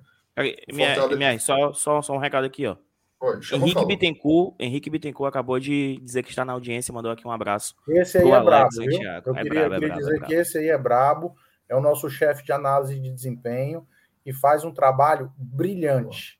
O material que o pessoal do Aducifec prepara, gente, para cada jogo, porque vocês não têm condição de ter acesso, obviamente, por informações importantes, mas é uma coisa assim brilhante. Então, o, gostaria de, de público aqui reconhecer o grande trabalho do Henrique que o Voivoda explora demais o trabalho deles, né? É, que, que o, o estudo que eles fazem com base em vídeo, e dizer que o Fortaleza hoje, sem sombra de dúvidas, eu digo para vocês com claridade: se a gente não tem o melhor orçamento do, do, do brasileiro, a gente tem mentes brilhantes trabalhando para dar ao Voivoda o máximo de competitividade, como os meninos do Cifec. Nosso centro de inteligência é um dos melhores do Brasil. Inclusive, agora cobrindo, né, antes de fazer a pergunta, um parêntese, cobrindo jogos em loco lá no Castelão, a gente fica no mesmo setor que Isso. os meninos da análise de desempenho e é impressionante. O pau torando no jogo e os caras lá com seus computadores trabalhando. Às vezes aqui eles estão com uma tela mostrando o que está acontecendo no campo, tem outra tela melhor mostrando lances de outro jogo. Então, assim, é um absurdo que esses caras Só trabalham. Só para vocês assim. saberem uma informação a mais que eu tenho o maior prazer de falar para inteligência, sobre a inteligência. Claro. Fortaleza investiu pesado agora na reta final desse ano em, em, na capacidade de transmissão de imagens, né, para em tempo real para a comissão técnica. Né, isso é uma coisa que pouquíssimos clubes no Brasil têm, muitos clubes na Europa praticam e o Fortaleza também está entrando nesse rol. Então, isso faz toda a diferença para a tomada de decisão de quem está no banco de reservas. E hoje a gente tem muito orgulho agradecer ao presidente Marcelo Paes, que investiu pesado, os meninos do Cifec manejam e passam a informação em tempo real, ao vivo, a imagem lá de cima, vai lá para baixo e eles conseguem ter uma noção do todo do campo, que é muito importante. Muito legal. Então, só para testar o, o, trabalho da rapaziada, né? O, o Alex, é o seguinte: o, o, torcedor não gosta muito de falar disso, tá? O torcedor ele gosta de lembrar, por exemplo, que o Fortaleza ele passou a ser um time comprador, né? Hoje a gente compra tanto esses jovens jogadores, como é o caso do Sebadios, como foi lá atrás o Ronald, né? O Ronald já é uma experiência desse processo, né? O Igor Torres também é um cara que veio lá do Taboão, aí vai para os aspirantes, aí o Fortaleza absorve e traz para cá, tantos outros, né? O próprio Natan, que está aí, situação meio incerta ainda, mas é um jogador desse, desse estilo também. É, fez grandes compras, né? Veio o David, infelizmente a pandemia talvez tenha interrompido um processo que ia se continuar. Agora a gente provavelmente está comprando aí o Benevenuto, mas o Fortaleza, ele ainda não entrou. Preto, viu? Exatamente, faça o Pix salve, preto. Salve o preto. Mas o Fortaleza ainda ele não entrou em uma parte do mercado. Assim, pelo menos de forma significativa, que é ser um vendedor de jogadores. Tá? A gente ainda não fez uma venda é, é, proporcionalmente relevante em relação às compras, sobretudo em alguns mercados que são estratégicos, né? fazer a primeira venda para o futebol europeu, fazer a primeira grande venda para o Japão. Como é que vocês veem essa história? Porque, assim, vender sempre tem um, um, um, contra, né? Que você perde um jogador que é relevante. Mas, em compensação, você abre um horizonte de mercado. Como é que vocês ponderam essas questões aí no futebol do Fortaleza? Assim, a gente vê é, de uma maneira normal, sob o ponto de vista de que é um processo, né? Fortaleza ele passou muito tempo é, em outras séries e agora ele vem numa consolidação interessante, está em vitrines importantes, com resultados importantes, o que nos vai dar cada vez mais visibilidade no mercado para que a gente possa conseguir naturalmente fazer essas vendas.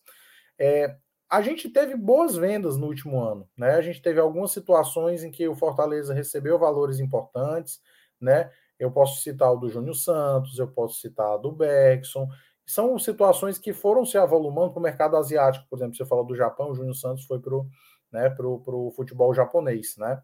E o Beckson para o futebol da Malásia. Então, assim, a gente tem ah, algumas situações acontecendo que já ajudaram no balanço financeiro do clube no, no último ano, né? Com, com um valor relevante. É, mas o que eu gosto sempre de dizer para você é que futebol é um processo. Para que a gente faça grandes vendas, a gente precisa estar em grandes competições e tendo bons resultados, porque isso chama a atenção do mercado, né? Eu vou dizer uma coisa para vocês que talvez vocês não acreditem, mas internamente, ou não, vocês vão acreditar, porque o nosso campeonato foi muito bom. É, mas, assim, internamente a gente teve várias propostas esse ano para venda de jogadores. E o presidente Marcelo, como um grande desportista que ele é, ele poderia, né, dentro de um caráter administrativo, feito vendas. Mas ele preferiu guardar o aspecto desportivo, né, para poder ter uma grande campanha no final do ano, para fazer história, para ir mais longe e não desmontar em determinado momento a equipe, né?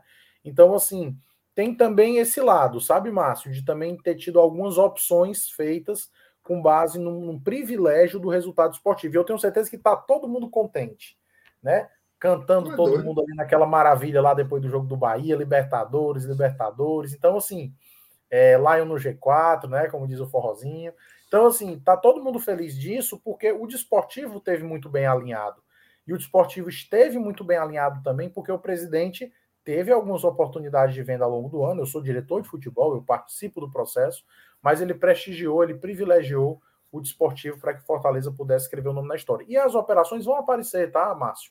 Naturalmente, a gente sabe que a gente vai ter um grande ano em 2022 também, e essas situações vão aparecer sem pressa, sempre privilegiando a bola na rede, o Fortaleza bem, e isso como uma consequência natural do processo, uma consequência natural do sucesso no futebol. Boa. É, Alex, é, se tu puder tirar uma curiosidade minha, é, tava conversando com alguns colegas nos grupos de Fortaleza, e uma das grandes curiosidades que eu tive foi em relação a empréstimos. É, como assim? O Fortaleza, essa temporada, teve um excelente é, sucesso em empréstimos em relação ao Ederson, por exemplo. Foi um jogador que veio de empréstimo é, do Corinthians, e ao final do contrato Uh, não tinha um valor específico a ser pago a ele, ou foi alterado depois, não sei ao certo como é, porque não faço parte da diretoria. Mas se a partir de agora o Fortaleza vai passar a trabalhar esses empréstimos de uma forma mais, é, digamos que cautelosa em relação à compra do jogador. Muito se noticia que esse Wagner Leonardo do Santos, zagueiro jovem, que fez uma temporada, início de temporada boa pelo Náutico, esteja vindo por empréstimo, empréstimo ao Fortaleza. Aí se ele já vai ter um valor fixado para caso o Fortaleza se interesse por, pela compra do atleta na final da temporada, se isso vai passar a ser um, um, um, uma política de, de, negociação do Fortaleza em relação a jogadores emprestados. Uhum. Porque o Ederson, sem dúvida, é um, é, inclusive, é um ponto muito importante da, de qualquer live com o diretor de, do, de futebol e com o vice-presidente que você é, se ele vai ficar, se ele, se ele tem chance, se o Fortaleza está tentando. Porque realmente o Corinthians pode simplesmente não dar da temporada, o cara jogou bem, se valorizou e vender por um preço maior por um outro clube. E uhum. se o Fortaleza, a partir de agora, entende que jogadores emprestados ao Fortaleza será necessária essa, essa cláusula de valor fixado se o Fortaleza, se isso pode fazer, se isso pode acontecer é, também. É essa a questão. Você, você falou, falou, falou e no finalzinho você disse tudo. Se isso pode ser feito, né? A gente não pode esquecer quem está falando de mercado, né? Primeira coisa que eu queria dizer, eu fico muito feliz que está todo mundo falando desses empréstimos aí, porque significa dizer que a gente acertou, né? Nos, nos caras que a gente trouxe por empréstimo. A gente acertou no Jussa, a gente acertou no Benevenuto, a gente acertou no Ederson. Então, o pressuposto para a gente estar tá falando sobre contratos é de que a gente tem acertado nos atletas que a gente buscou por empréstimo. E eu já fico muito feliz por isso, né? Então, isso é sinal de que o trabalho está sendo bem feito em relação à questão da captação e a trazer. Segundo, os contratos, normalmente, eles já colocam a prioridade do clube, que está com, com, com o atleta, e colocam muitas vezes esse valor pré-fixado, né? Só que é mercado, né? É mercado. E aí, quando é mercado, a gente tem que entender que podem acontecer situações que variam para além do que estava contratado. Isso daí é um risco que qualquer pessoa vai correr, né? É, e é um atleta que pertence, portanto, a outro clube. Mas o Fortaleza, em relação, por exemplo, ao Marcelo Benevenuto, está aí já na conclusão dessa situação. Com relação ao Jussa, também está tá uma situação avançada. Então percebam que nós temos sucesso também nessa questão da contratação com valor fixado. As coisas funcionam. A situação do Ederson, gente, é porque é uma situação um pouco fora da curva mesmo, né? É um atleta de 22 anos que tem um interesse do mercado internacional. É uma situação bem peculiar do Ederson. E assim, nós obviamente estamos na, no monitoramento dessas situações, vão aparecer alguma coisa de fora para ele. O Fortaleza continua interessado, mas é uma coisa óbvia que os, os, três que estão falando aqui comigo, como torcedor sabe, a moeda tem peso diferente, né? O euro e o real, vocês sabem disso, né? E aí, quando a coisa vem dali, é uma situação complicada, né? Então, assim, é, o Fortaleza vai fazer todo o esforço possível, né? Continua monitorando essa situação do Ederson e aguarda o movimento de mercado. Em relação às situações que a gente já está podendo resolver com base no valor prefixado, Fortaleza já está resolvendo. Quero deixar todo mundo tranquilo em relação a isso, tá bom? Show. MR, dá uma, dá uma vazão aos superchats, por favor. Claro, na hora. É... Olha aí. Pergunta aí polêmica, viu, Alex? Pergunta aí polêmica. E o platinado? Rapaz, eu quero convocar aqui, ao vivo, aqui no Bora Leão, para que nós façamos a live dos platinados. Ah. Vocês vão marcar. Não, presta atenção. Dudu e o Márcio já estão aí. Eu sei que a Guigui do Expresso também já está. Tem o Saulo. Tem o Saulo também que está. Eu quero que a gente faça a live da virada do ano aí, a gente fazer a live dos platinados, se Deus quiser, já com muitas notícias para a gente dar. E aí a gente marca para todos os blogs que tiverem platinados, inclusive as páginas do, do, do Tricocast, se algum dos meninos tiver também, a gente vai fazer essa. Só entra platinado. Só entra platinado, é pré-requisito, só platinado. E a gente vai fazer até o final desse, até a virada desse ano. Peço que vocês organizem aí, vocês que tenham contato com os meninos, e só botar só os platinados. Fechado? Beleza. Bora fazer. Bora fazer, bora fazer. Olha, o homem vai pagar a promessa. O povo tava com medo, viu, Alex? O povo tava não, assim. Não, não tem nem perigo de eu furagem. Nem perigo. O bom foi que o pai chegou para mim e disse assim, cara, espera só a foto oficial aí, né? Porque... Mas vamos fazer assim essa brincadeira. Faz imagina parte, aí, imagina aí na, nas páginas da história do Fortaleza, na foto da posse pois, do pai é. com o Alex, o pai lá. Faltava só o Juliette, né? Pois é. Só o Juliette. É. Ó, o Lucas Araújo aí foi poucas palavras, só mandou o superchat. Obrigado. Lucas Araújo, rapaz. Eu te amo, cara. Você mora no meu coração. Aí. Boa. O, qual o nome do cabo é invocado, viu? Andrew, Andrew. Davis. Garfield. Possibilidade de contratar o goleiro Tadeu do Goiás. Não! Tadeu, viu, é, assim, a gente não fala sobre nomes, né? E até falar pro, pro Andrew que, como torcedor do Fortaleza e querendo os melhores jogadores pro grupo, eu tenho certeza que você me apoia nisso. Porque às vezes o Fortaleza diz o um nome, o mercado não tá nem ligando. Quando o Fortaleza fala, os caras dizem, rapaz, tem alguma coisa naquele cara que o Fortaleza quer. Aí vai um, dois, três times e de repente o cara tem quatro propostas na mesa. Então a gente, por um, ponto de vista de descrição, a gente não menciona nomes. Mas fique tranquilo, André, que nós estamos observando reforços para todas as posições.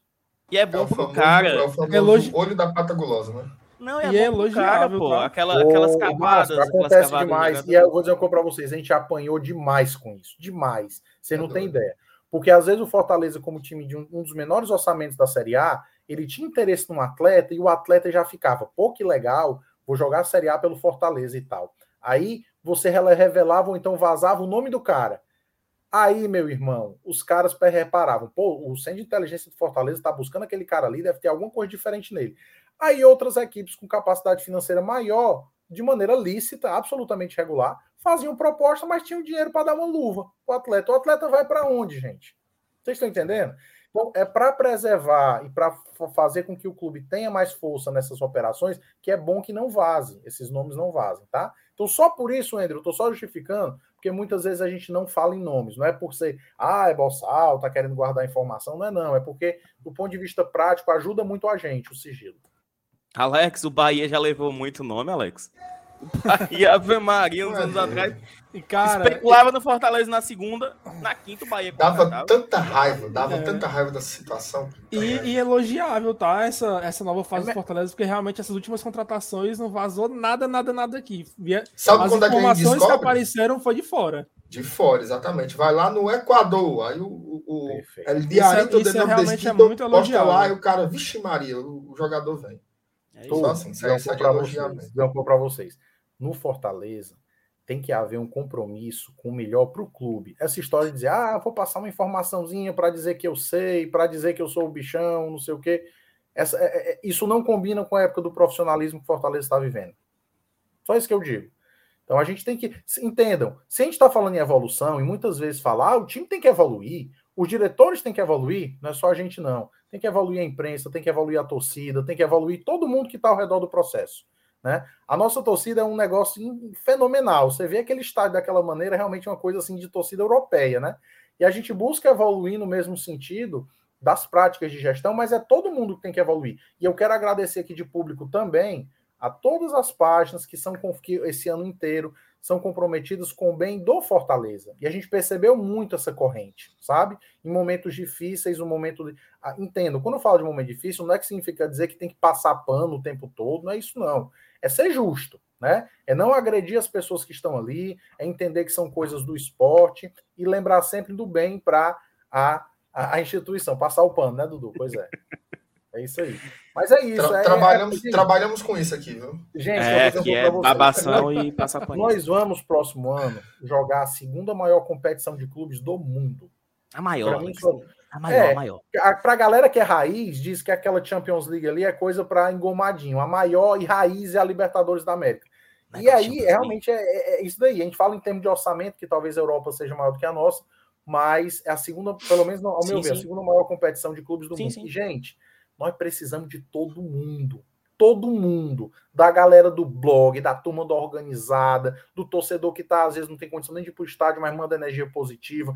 O, o desafio é enorme e a gente precisa de todo mundo. Olha aí a galera aí, ó. Glória e babação. Tá vendo aí? Não, mas é porque assim, ó. A gente, só, só complementando aquela, é, MR. Eu e o MR, por exemplo, tem algumas coisas, não são, não é grande coisa, não, mas a gente poderia fazer um vídeo aqui e tentar ir atrás de mais coisas e tentar claro. cavucar. E eu e o MR, a gente se contenta em ficar fofocando no WhatsApp ali. Não é nem no grupo. A gente e é fica é bom, ali. Viu? E, é tal bom. coisa, e tal coisa, e não sei o que, e papa. E beleza. Porque aqui, pelo menos, BL, GT, acho que as, todas as mídias tem que pensar no Fortaleza. A gente não é uma imprensa tradicional, a gente é uma imprensa, imprensa em prol do Fortaleza, em prol do clube. Se eu, vou fazer, se eu vou trazer o nome de um jogador só para gerar likes e prejudicar o clube? Não, enfim, né? Mas isso aí é. é... é Agradeço aqui de público a todo mundo que assim, esse ano foi maravilhoso, mas não foi só por um trabalho dos profissionais do departamento de futebol, da comissão técnica, dos atletas, não. Foi porque todo mundo deu as mãos mesmo em torno do clube, e eu, eu sempre gosto de ressaltar. Nessa reta final, turma, a energia de vocês no estádio foi fundamental para a gente. Boa. Meu conterrâneo do Vale do Jaguaribe no Superchat. Ei, Palhano é bom, viu? Palhano é bom.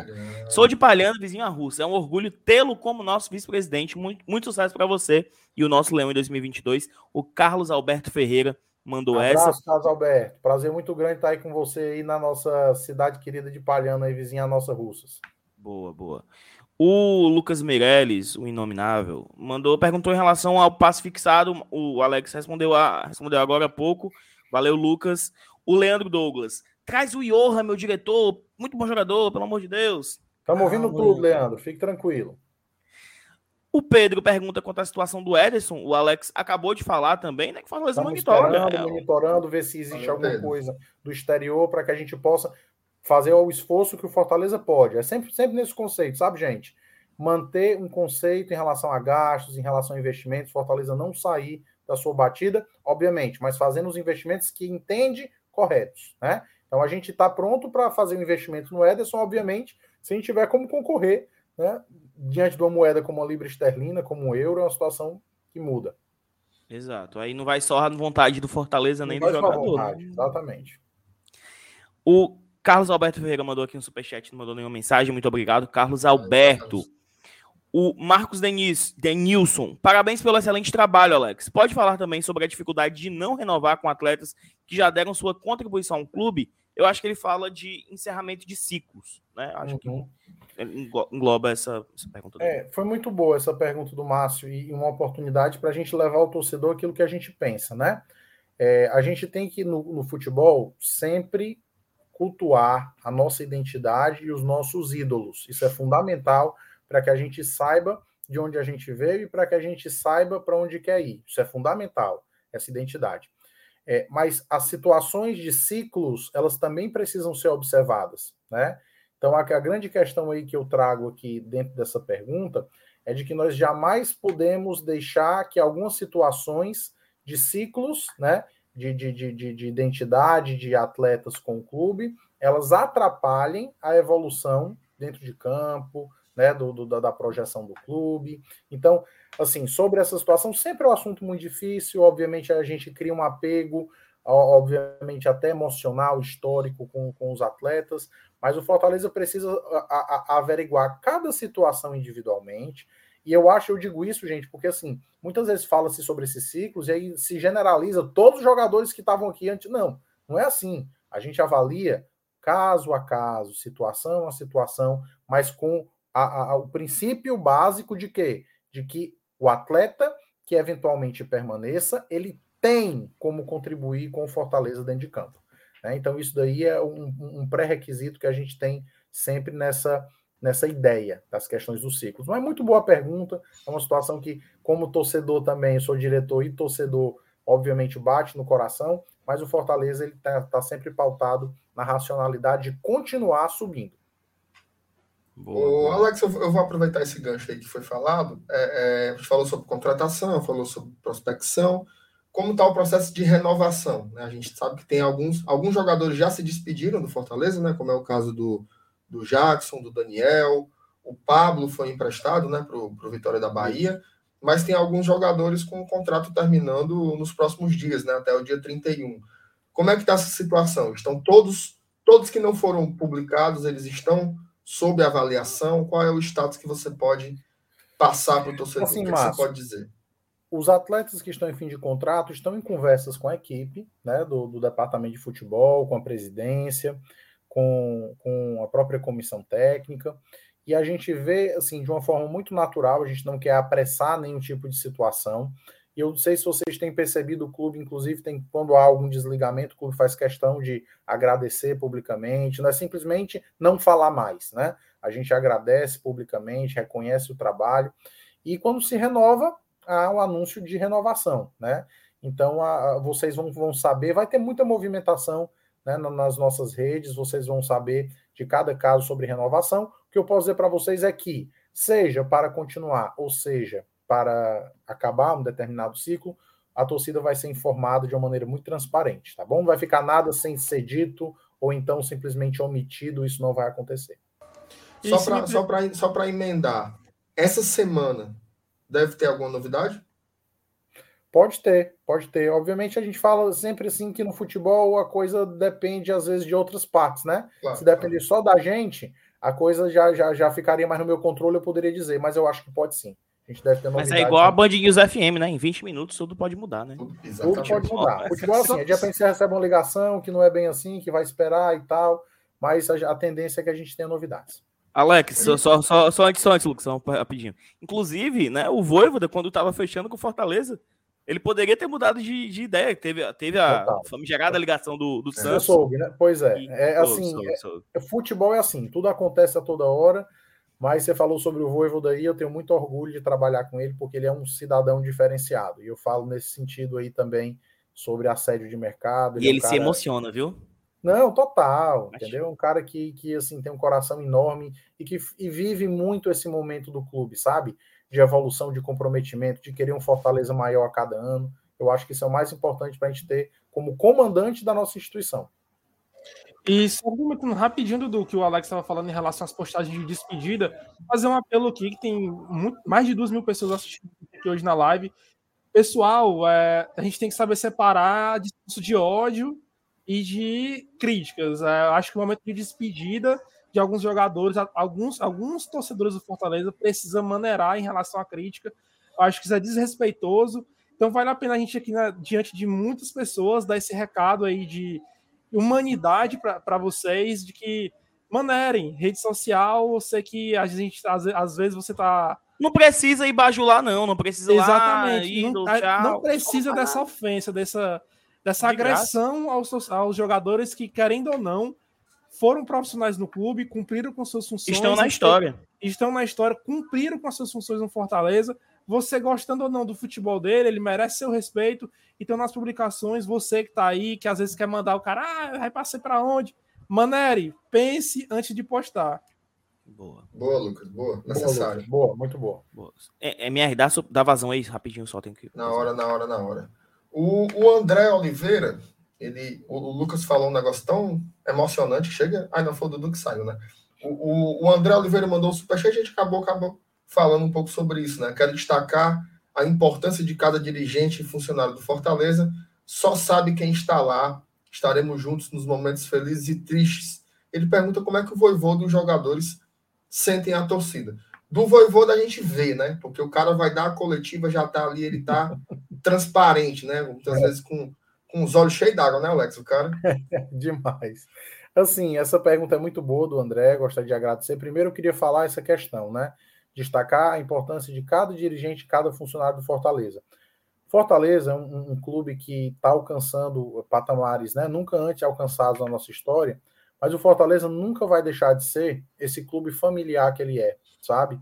É um clube que os funcionários são os mesmos, a gente tem ali há muito tempo o Cícero, que é meu conterrâneo de Russas, o Sexta, a Toinha, a Dona Fátima Batista, tanta gente que está ali no clube há tanto tempo, né?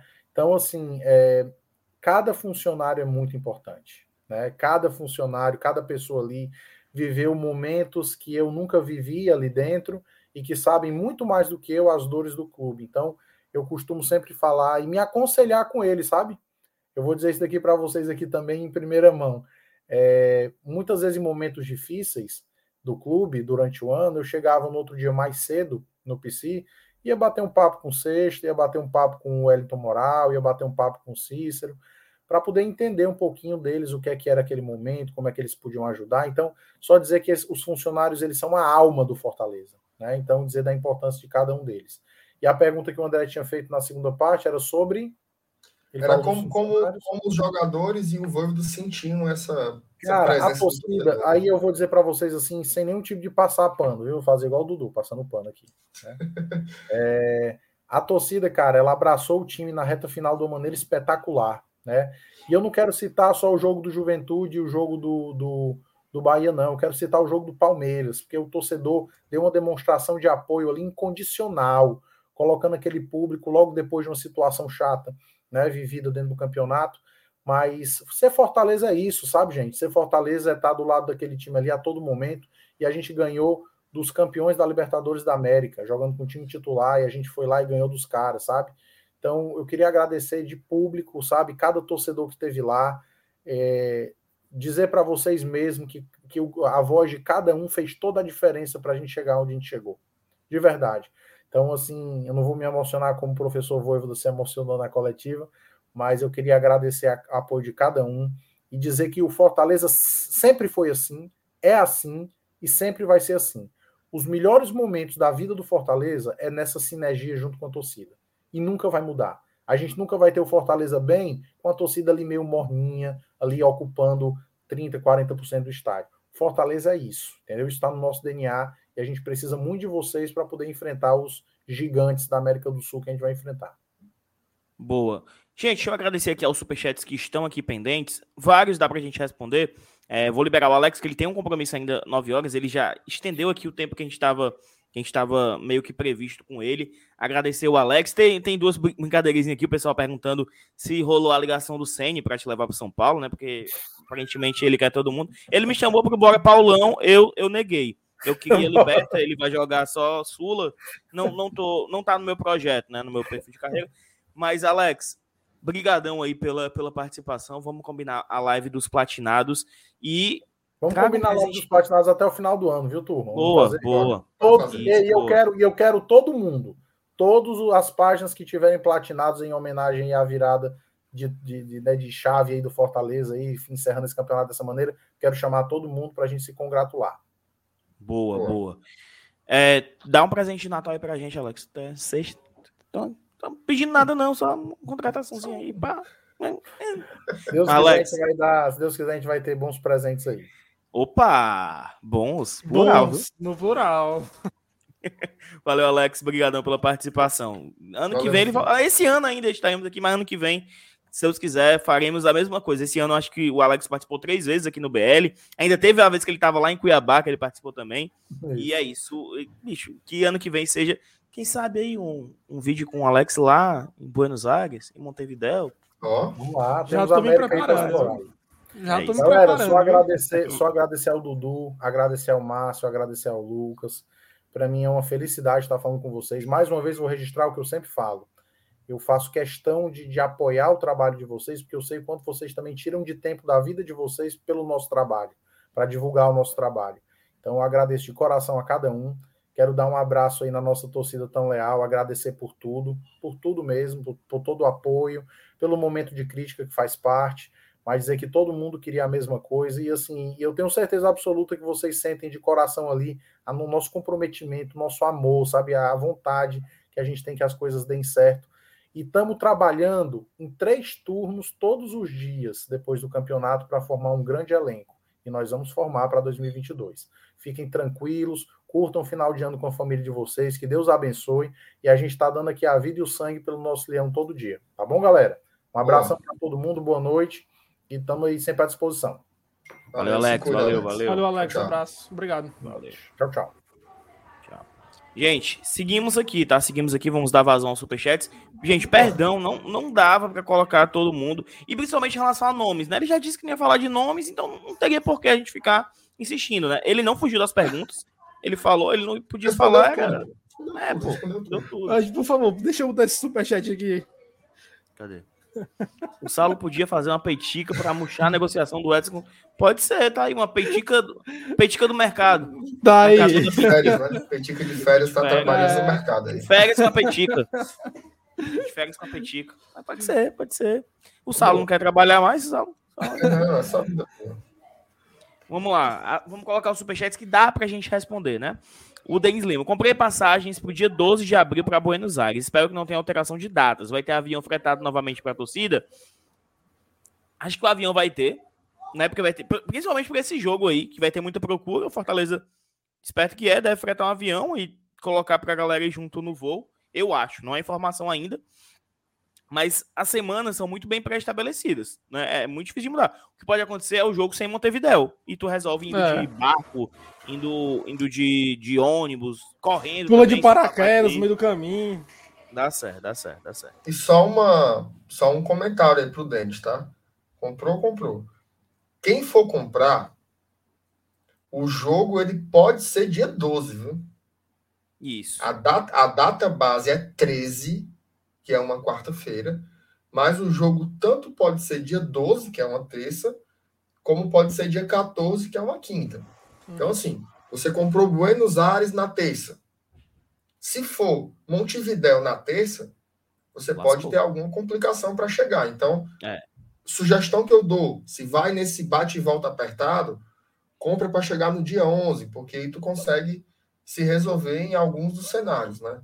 Sugestão. Mas eu vou torcer para no para não ter azalado sua viagem agora, viu, cidadão? Verdade. Tu, ei, tu, tu deu ele ali, ó, Aí. meteu oi grande no cara. agora só... Alertando os próximos. Né? Ixi, ixi. O superchat do Matheus, infelizmente, o Alex não, não tá mais aqui, então acho que só é agradecer é a ele, né? Isso seria uma pergunta que, ia, que seria muito longa para ele responder. Isso.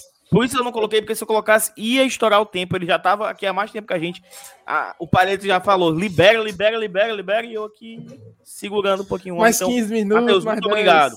Muito obrigado, muito obrigado pela colaboração. Mas a gente pode aqui anotar e uma próxima live aí você faz a pergunta isso, do Matheus. Isso, mano. Obrigadão aí. A todo mundo. Pergunta que, massa, quem... pergunta dele Isso, muito boa. Massa pra caralho. E agradecer também a quem não pode mandar superchat, não tem problema, gente. Deixando o like, tu que tá aqui até o final, bicho.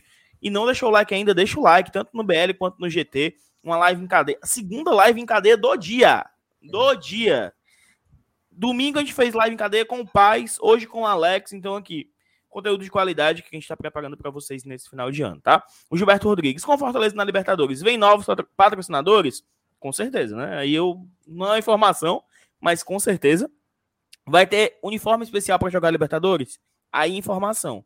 Vai ter uma camisa Libertadores que não, eu acho que não é a glória eterna. Acho que vai ter uma camisa além dessa.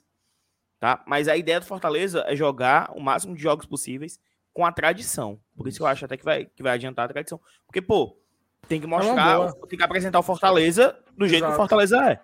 Né? Tem, tem, a ver com a pergunta anterior, né, Dudu? Uhum. Quando você internacionaliza a marca, você internacionaliza uma identidade que vai do nome à camisa, né? Uhum. Então, assim, você pode até lançar um segundo uniforme promocional. Por exemplo, você vai pegar o Cerro Portenho, que tem cores similares à nossa. Então, talvez no jogo lá em Assunção você tem que meter uma camisa em branco, alguma coisa do tipo. Aí dá para meter. Volto já, volto já. Dá para meter uma promocional. Agora, sobretudo jogos no Castelão, em que o Fortaleza é mandante, tem que colocar a tradição, né? Que é aquela camisa que carrega é, tipo essa que o, que o Lucas está usando aí a camisa, que carrega a identidade do Fortaleza que a gente quer apresentar, né, Lucas? Assim, é importante deixar muito claro, assim, Fortaleza, ele, em 2019, ele deu ali um primeiro passo, quando jogou a Sul-Americana, e agora dá apenas mais um passo. A gente viu agora o ranking da Comebol, né? Fortaleza está lá atrás, né? Lá ele está começando ainda a, a construir né, essa imagem no continente. Então, conservar esses símbolos aí do clube é, é, um, é um passo importantíssimo para isso. Sem dúvidas. Essa o... aqui o, claro, Dudu já falou. O Alex explica a diferença entre multa e passe. MR, tu vai saber responder essa aí? Não, é porque assim, a, a, multa é o, é o, valor que você paga para é, rescindir o contrato, né? Você tem um, um, um, valor que dificilmente esse valor, inclusive, é alcançado, né? Você, você geralmente acaba coloca, virando um passe. É, você coloca o valor da multa mesmo para proteger o atleta, né? Para que não venha alguém, como acontecia aqui antigamente. Tinha muito jogador que não tinha proteção nenhuma de multa, qualquer dois mil reais o cara levava o jogador. Hoje você tem uma multa. Romarinho, acho que a multa dele é 50 milhões de reais. É óbvio que você não vai vender o jogador por isso. Mas também o cara não vai conseguir tirar na marra. E o passe é o preço do jogador no mercado. Né? O valor do, do, do, do, dos, de, para adquirir o jogador pelos direitos, né? Geralmente essas coisas estão juntas, né? Quando o cara está uhum. empregado. Quando o cara está empregado, você tem que analisar o valor da multa, mas precisa analisar isso em comparação ao valor de mercado dele, que é o passe. Né? Quanto é que o cara custa? Nem sempre ele custa o que, cobra, o que se cobra na multa. Geralmente tá? a multa é muito superior ao passe. Mas sempre, gera, geralmente é vendido pelo valor do passe, é um pouco a mais do que o passe. É, tirando, tirando é, sei lá, jogadores assim, Harry Kane, sei quem, ali você tem a, a é, multa Neymar, realmente. Mas... Quem quiser tirar, você tem que pagar, né? O, o, Neymar, o cara vai dar 200 milhões, como foi no Barcelona, né? O PSG, uhum. PSG depositou, pagou a cláusula, né? morreu. Fez o Pix, acabou, né? Mas assim, geralmente, inclusive tem, tem curioso isso, né? Só me estendendo um pouco. Na Europa tem vários países que não têm um valor de, de, de de multa, né? É uhum. É sempre o clube ele decide ou não abrir a negociação. Então, na tem, Espanha, tem acho que é assim, né? Na caras... Espanha, mas, mas recentemente deu uma leve alterada. Tanto é que a multa do, do Messi no Barcelona era de um bilhão. Porque, é. Mas, assim, acaba virando algo irreal para qualquer clube Total. do mundo. Então, fica Total. realmente assim, sem multa. O cara decide vender ou não, porque é assim que eles estão fazendo agora. É, o Juarez Júnior mandou o superchat de 5 reais. Obrigado, Juarez a acolhida dos importes dos estrangeiros, eles vão ser levados para o Buraco da Gia, Beco da Poeira e Feira dos Pássaros. Sucesso do time, a diretoria e a alegria da torcida. É, né? E outro, outro lugar lá, né? Que o DVD conhece bastante. Guia Calma. turístico. Calma. Vamos seguindo. Foi, né? Foi. Superchat foi, foi, foi, foi, foi, foi. Chegou um agora do Rafael Vasconcelos. Fechou com radar e Lúcio Maranhão. É fake? É não, pô. É não. Chega, é real. chega amanhã, né? Né, minha? Não, não, a gente não vai. A gente não vai falar de nomes, né? Isso, isso. Pode atrapalhar a negociação, então a gente não vai. Cara, mas eu te falar que uma vez eu. Acho que tem uns dois, três anos aí. Eu tava assistindo na ESPN, Liga Europa, de repente. O que é Lúcio Maranhão pegar a bola.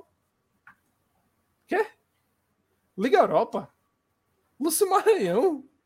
O que que tá acontecendo, minha Nossa Senhora? Ele, tá tava jogando, ele tava jogando Liga Europa contra a Inter de Milão. Ele, ele joga pelo Apoel, time... era Champions League, né? Não, era, Apoel, era no né? time do, de Israel, era Apoel, não.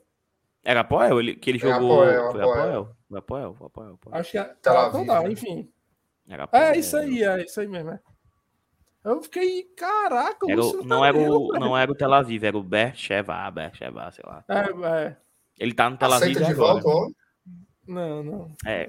Ele jogou três jogos de qualificação da, da Champions League gol, e seis da Liga Europa. Mas como é que pode? Mano? Eu não, eu não aceito de volta, ali, não Ele ali era ruim batendo, valendo. valendo, Macho, valendo, valendo. O pior que eu gostava do desgraçado, Amar.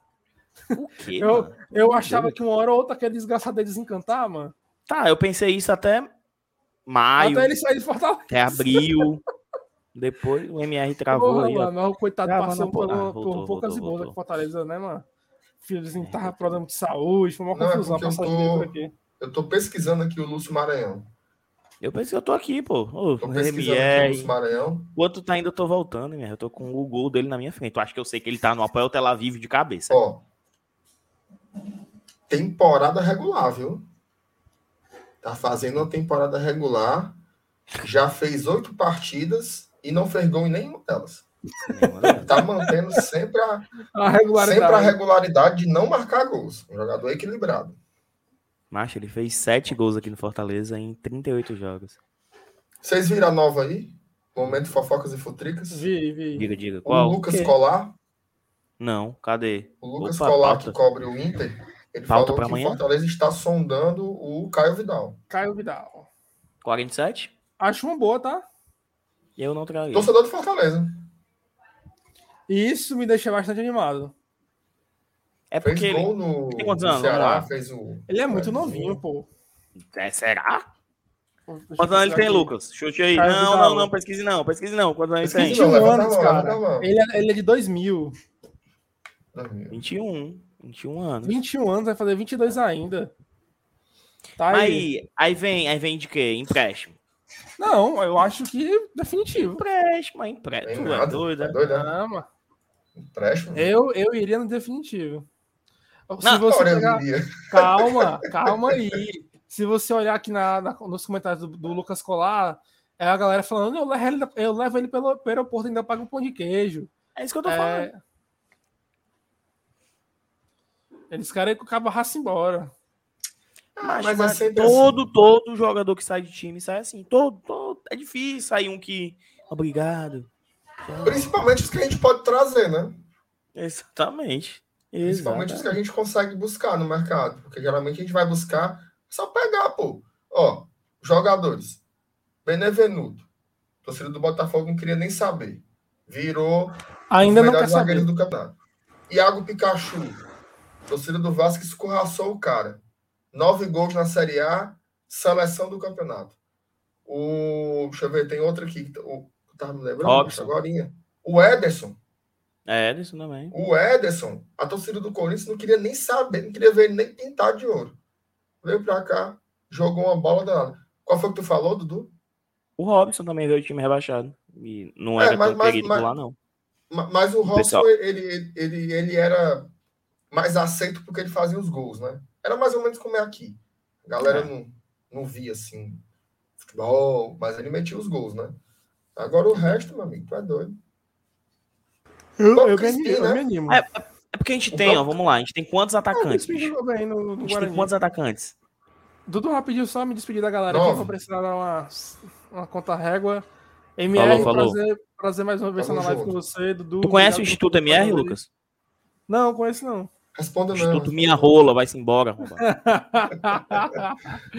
Valeu, pessoal. abraço, beijão, Nossa até a próxima. Senhora. Valeu.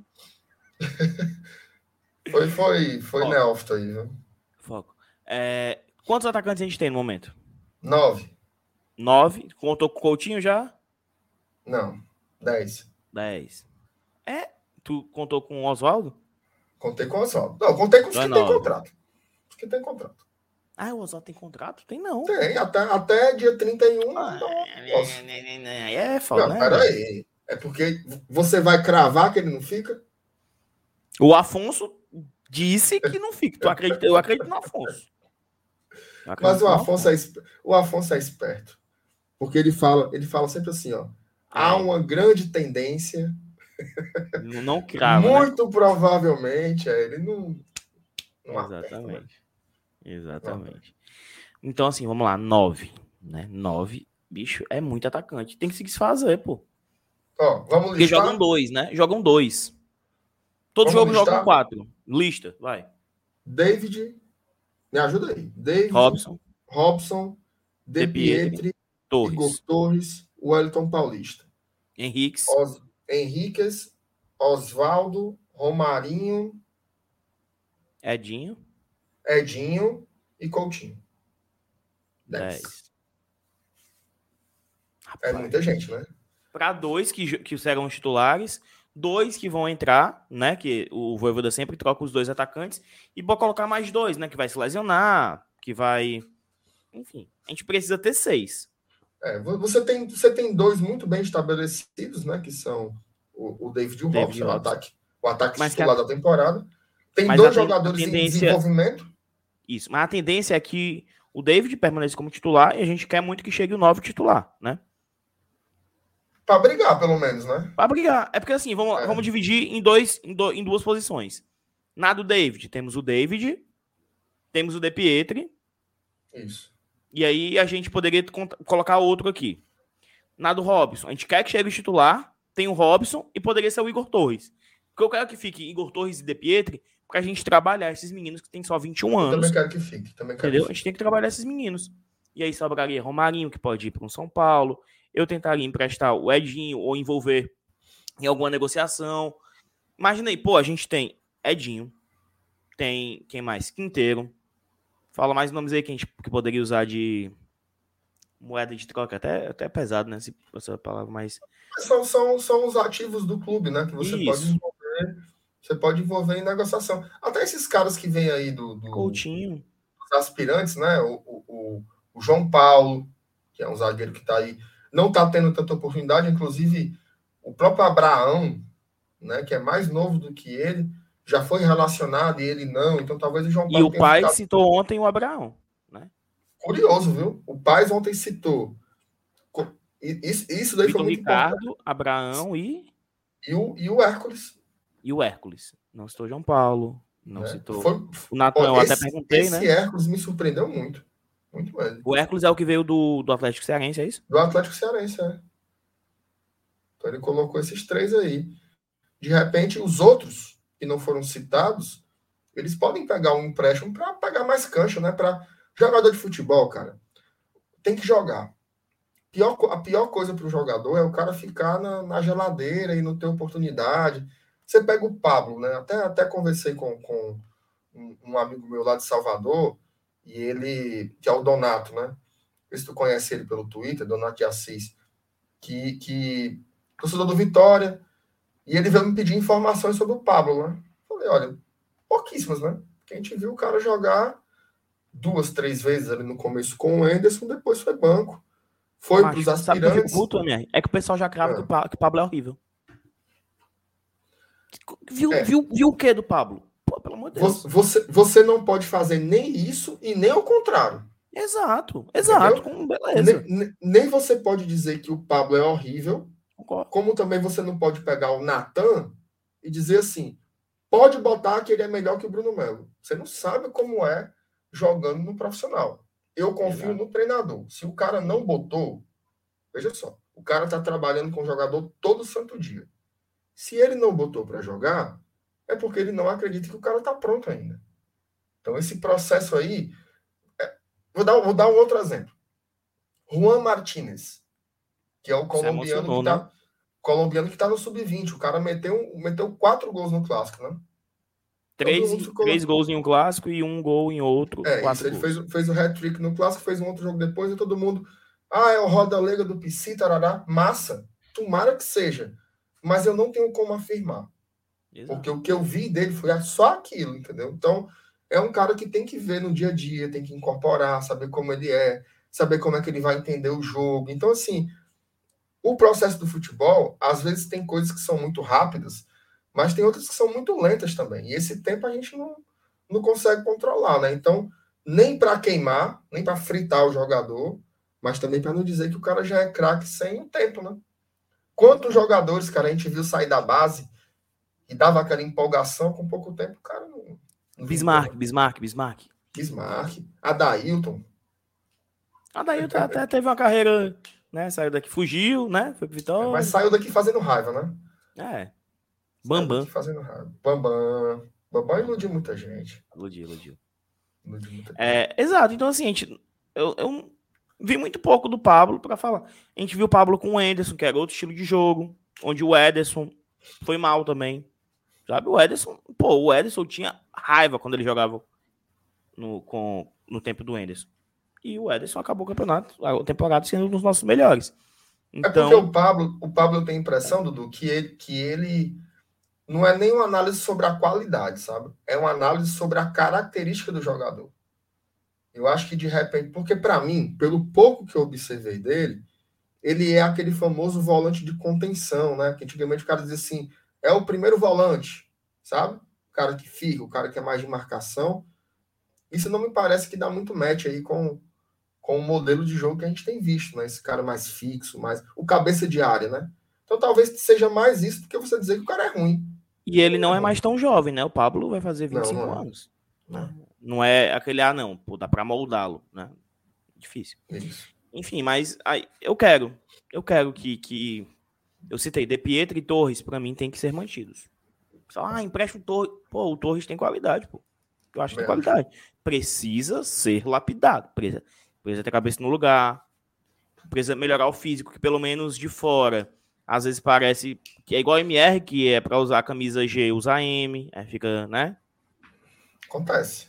Acontece, né? Mas, agora, agora sim, é, essa história do, do, do, Igor Torres aí, eu, eu mesmo já tinha falado, nunca falei para ti, dá a impressão que é, mas eu não sei se a estrutura física dele é aquela. Pode ser. Porque, porque ele não é um jogador lento. Ele não é um jogador lento. Mas ele parece pesado. Né? Não, sei, não sei se ele é daquele jeito, se ele ficou daquele jeito. E porque a gente porque... lembra dele franzino, né? A gente lembra dele. É.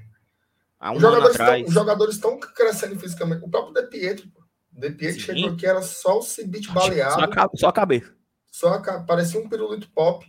Agora já tá todo truncadinho, né? O bichinho tá todo coisadinho, arrochadinho. Ó, meu filho, as vitaminas de manga tu acha que não presta, não?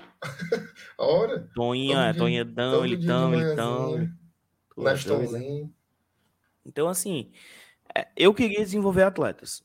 Queria desenvolver atletas. A gente já vai ter certeza. Eu acho que o De Pietro fica, né? O Sebadios 20 anos. O Landázuri, 24. Então, acho que a gente tem que dar essa rejuvenescida.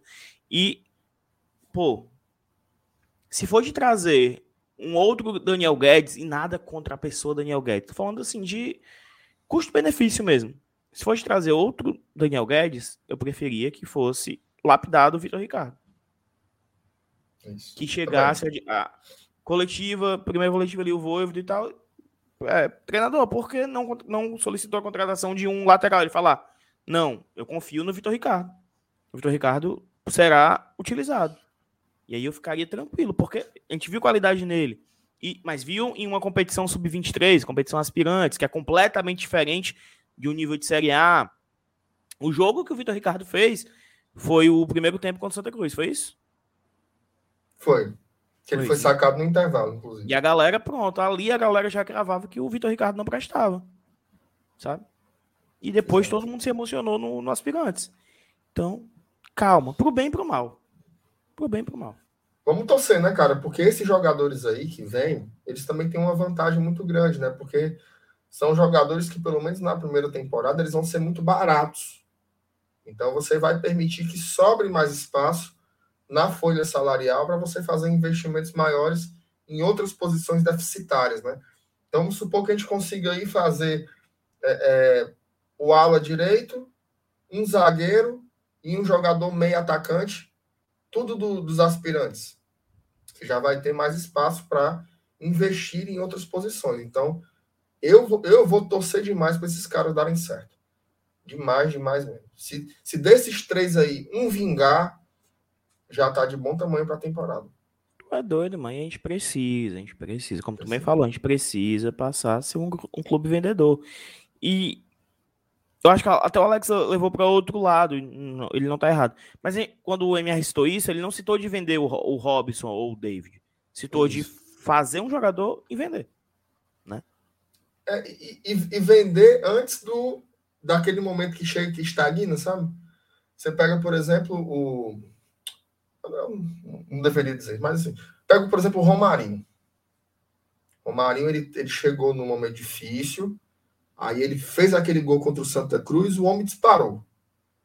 Só jogar disparou, bola. Disparou, disparou, Foi, o homem disparou, passou a ser um dos atacantes mais importantes. Aí começou a cair. Né? Depois começou a cair. Aí teve aquela chance de vender para o Japão. Aí, infelizmente, a pandemia atrapalhou. Ali era o ponto da venda, entendeu? Quando você percebe que o cara não está mais no auge, ele começou a cair e você vende. Hoje, depois de uma temporada ruim, já é muito mais difícil você negociar. Né? Porque o cara vai dizer assim, sim, mas por que em 2021 esse cara não, não rendeu? Então você perde um pouquinho. Esse lance do valor de mercado do jogador ele é muito fluido, né? Ele aumenta, ele diminui de acordo com, com o momento do jogador. Então você tem que ter aquele time de você vender antes que o cara comece a despencar a produção dele. Porque acontece. Aquela história, né? Acontece nas melhores famílias, né? Acontece no, nos melhores times de futebol também. Tem uma hora que o jogador ele não consegue mais ir, ir para lugar nenhum. Ele fica ali num ponto que não, que não evolui. Alguns deles foram feitos investimentos, então por que não pensar também em, em apurar alguma coisa, né? Com certeza, com certeza, com certeza. MR, só, só um minuto que só tô resolvendo aqui no WhatsApp. Bota aí. Ou então a gente vai encerrar? Ou vai ler mais alguma não, coisa? Você que sabe, a gente pode, a gente pode encerrar com duas horas aqui de, não, de live. Acho que deu para deu para bater um papo, né? Assim, agradecer, né? Agradecer a galera que acompanhou a gente. Hoje foram quase 4 mil pessoas assim, simultâneas, né? Porque teve duas mil, mais de duas mil na hora do almoço acompanhando o sorteio da, da, da, primeira fase da, da Libertadores, na primeira fase sul-americana.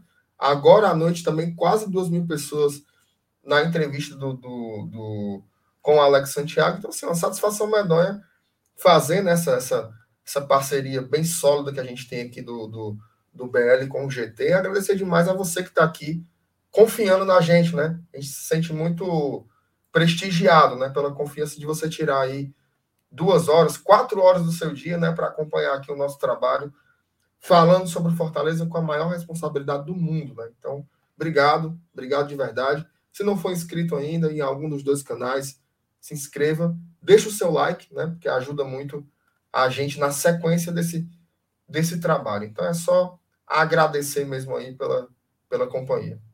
Já diria o poeta: o tem poder, o BL e o GT. O Tem Poder, o BL, o GT. E Pode tem o Tem Poder, a galegona no GT, que é a Thaís, né? É, falta ela... clarear um pouco Thaís... mais os cabelos. Né? A Thaís, eu não sei que diabo é essa, Dudu. Ela, ela é a sétima vez que ela tira férias esse ano. Esse semestre, é né? Pode. Esse semestre. Como é que pode? Todo mês, todo mês é férias. Todo mês é férias. Tu não foi estudar, MR. Ela é CEO de uma empresa. Exato, ela é CEO. Tu é Exatamente. peão. Tu é peão. Exatamente. Devia, Olha, ter, devia ter me dedicado um pouco mais. Um dia a gente chega lá. Chega lá, chega lá. E eu que sou CEO e peão. E eu tenho que mandar é eu trabalhar. É foda, aí é foda. É o céu, céu. Aí, oh, os caras estão pedindo dica de filme, ó. É isso. Bora, Faz bora dar dica? Bora. MR gosta, Começa gosta, de dar MR dica? Gosto da dica. Eu vou, ah. eu vou começar. Começa, começa, começa. Disney Plus, certo? Lançou há algumas semanas um filme, na verdade é um, é um documentário em três episódios, dá quase sete horas aí de, de filme, chamado Get Back. É sobre os Beatles, né? Ali em 69, os Beatles já estavam dois anos sem fazer shows e eles estavam já a, química da banda já, já tinha já tinha diminuído, já tinham muitos desentendimentos os músicos começaram a ficar muito grandes, né? Muito grandes para a própria banda, né? O Paul McCartney era gigante, o John Lennon era gigante, o George Harrison também era gigante. E aí começou a não caber na banda. Mas eles se juntaram de novo e eles começaram a, a... Qual era a proposta? A gente vai se juntar aqui por duas ou três semanas e a gente vai fazer o álbum. Né? A gente vai fazer um álbum e ao final dessas três semanas, a gente vai entregar um disco e um show, que foi aquele show no topo de um edifício, né? Que é o topo do edifício da gravadora, inclusive. Show incrível, acho que tem até no YouTube para você para você assistir e é espetacular, cara, porque você fica vendo eles brigam, tem a Yoko Ono aparece, as conversas com os produtores.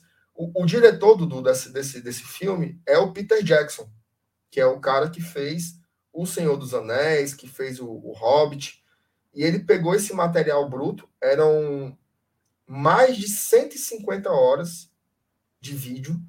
Ele pegou esse material inteiro, é, eram foram, não, foram mais de 100 horas de, de vídeo e mais de 150 horas de áudio. E ele condensou tudo isso, fez aí um, um, um documentário belíssimo. Olha, eles escrevendo as músicas é uma das coisas mais bonitas que eu já vi. Assim. O cara tá lá, o cara tá aqui no piano quando dá fé, let it be.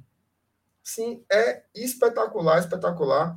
Mesmo se você não for muito fã dos Beatles, mas se você gostar de música, né?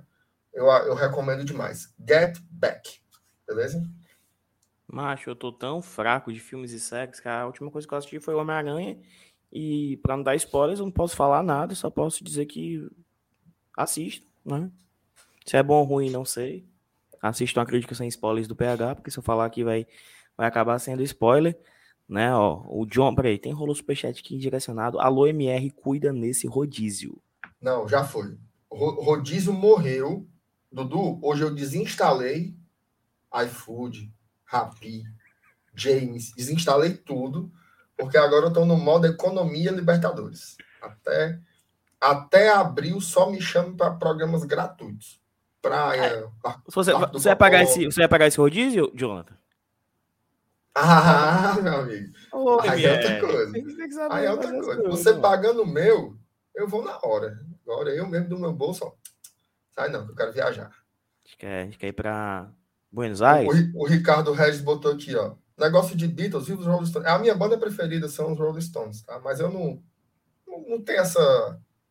O bom da música é isso, né? Que você não precisa viver um clássico rei, né? Você não precisa escolher um time para torcer, né? Na música você pode gostar de várias bandas. Então, eu prefiro os Rolling Stones também. Fica com essas besteiras besta aí. Tem, é. Assim, mas dá, dá, pra, dá pra gostar de tudo, né, Tudo, quase mas, tudo, né? Mas sabe o que, é que eu tenho mais raiva, man? Ah. Ai, eu só gosto de rock. Esse, esse lixo musical, macho, aí dentro, mano. Escuta aí, é, dá uma é chance também. Tem, macho. Sábado a gente tava na confra, aí rolando pagode, o cara pedindo. Qual era a banda, meu Deus? Não é. O Siddhartha, Siddhartha, sei lá. Ele queria. Porque... Pagodinho, pai, confra, respeita, piseiro. é. cada, cada momento tem, tem, a sua música, pô. Cada momento sei, tem a sua mano. música. Mas MR, quando é que tu vai assistir, cara? O Miranha, cara? Bicho, eu tô, eu tô numa situação que é o seguinte, ó. A Marvel, ela, ela assim, os primeiros 20 anos aí, né, que terminou no, no Ultimato, eu acompanhei tudo. Assim, é, 10 anos. Eu acompanhei tudo religiosamente. Tudo, assim, saía. Boa parte desses filmes eu vi em pré-estreia. Tudo, tudo, tudo, tudo eu via. Só que depois eu, cara, eu dei uma cansada, assim, tremenda. E aí eu fiquei para trás. Eu vi o WandaVision, vi o Loki e no Orif eu parei. É, não perdeu muita coisa, não. Então, eu não vi Viúva Negra, eu não vi Shang-Chi, eu não vi Eternos Bom. e eu não vi o Gavião Arqueiro que tá rolando. É. Ou seja, tem, tem quatro, quatro produções aí que eu não acompanhei.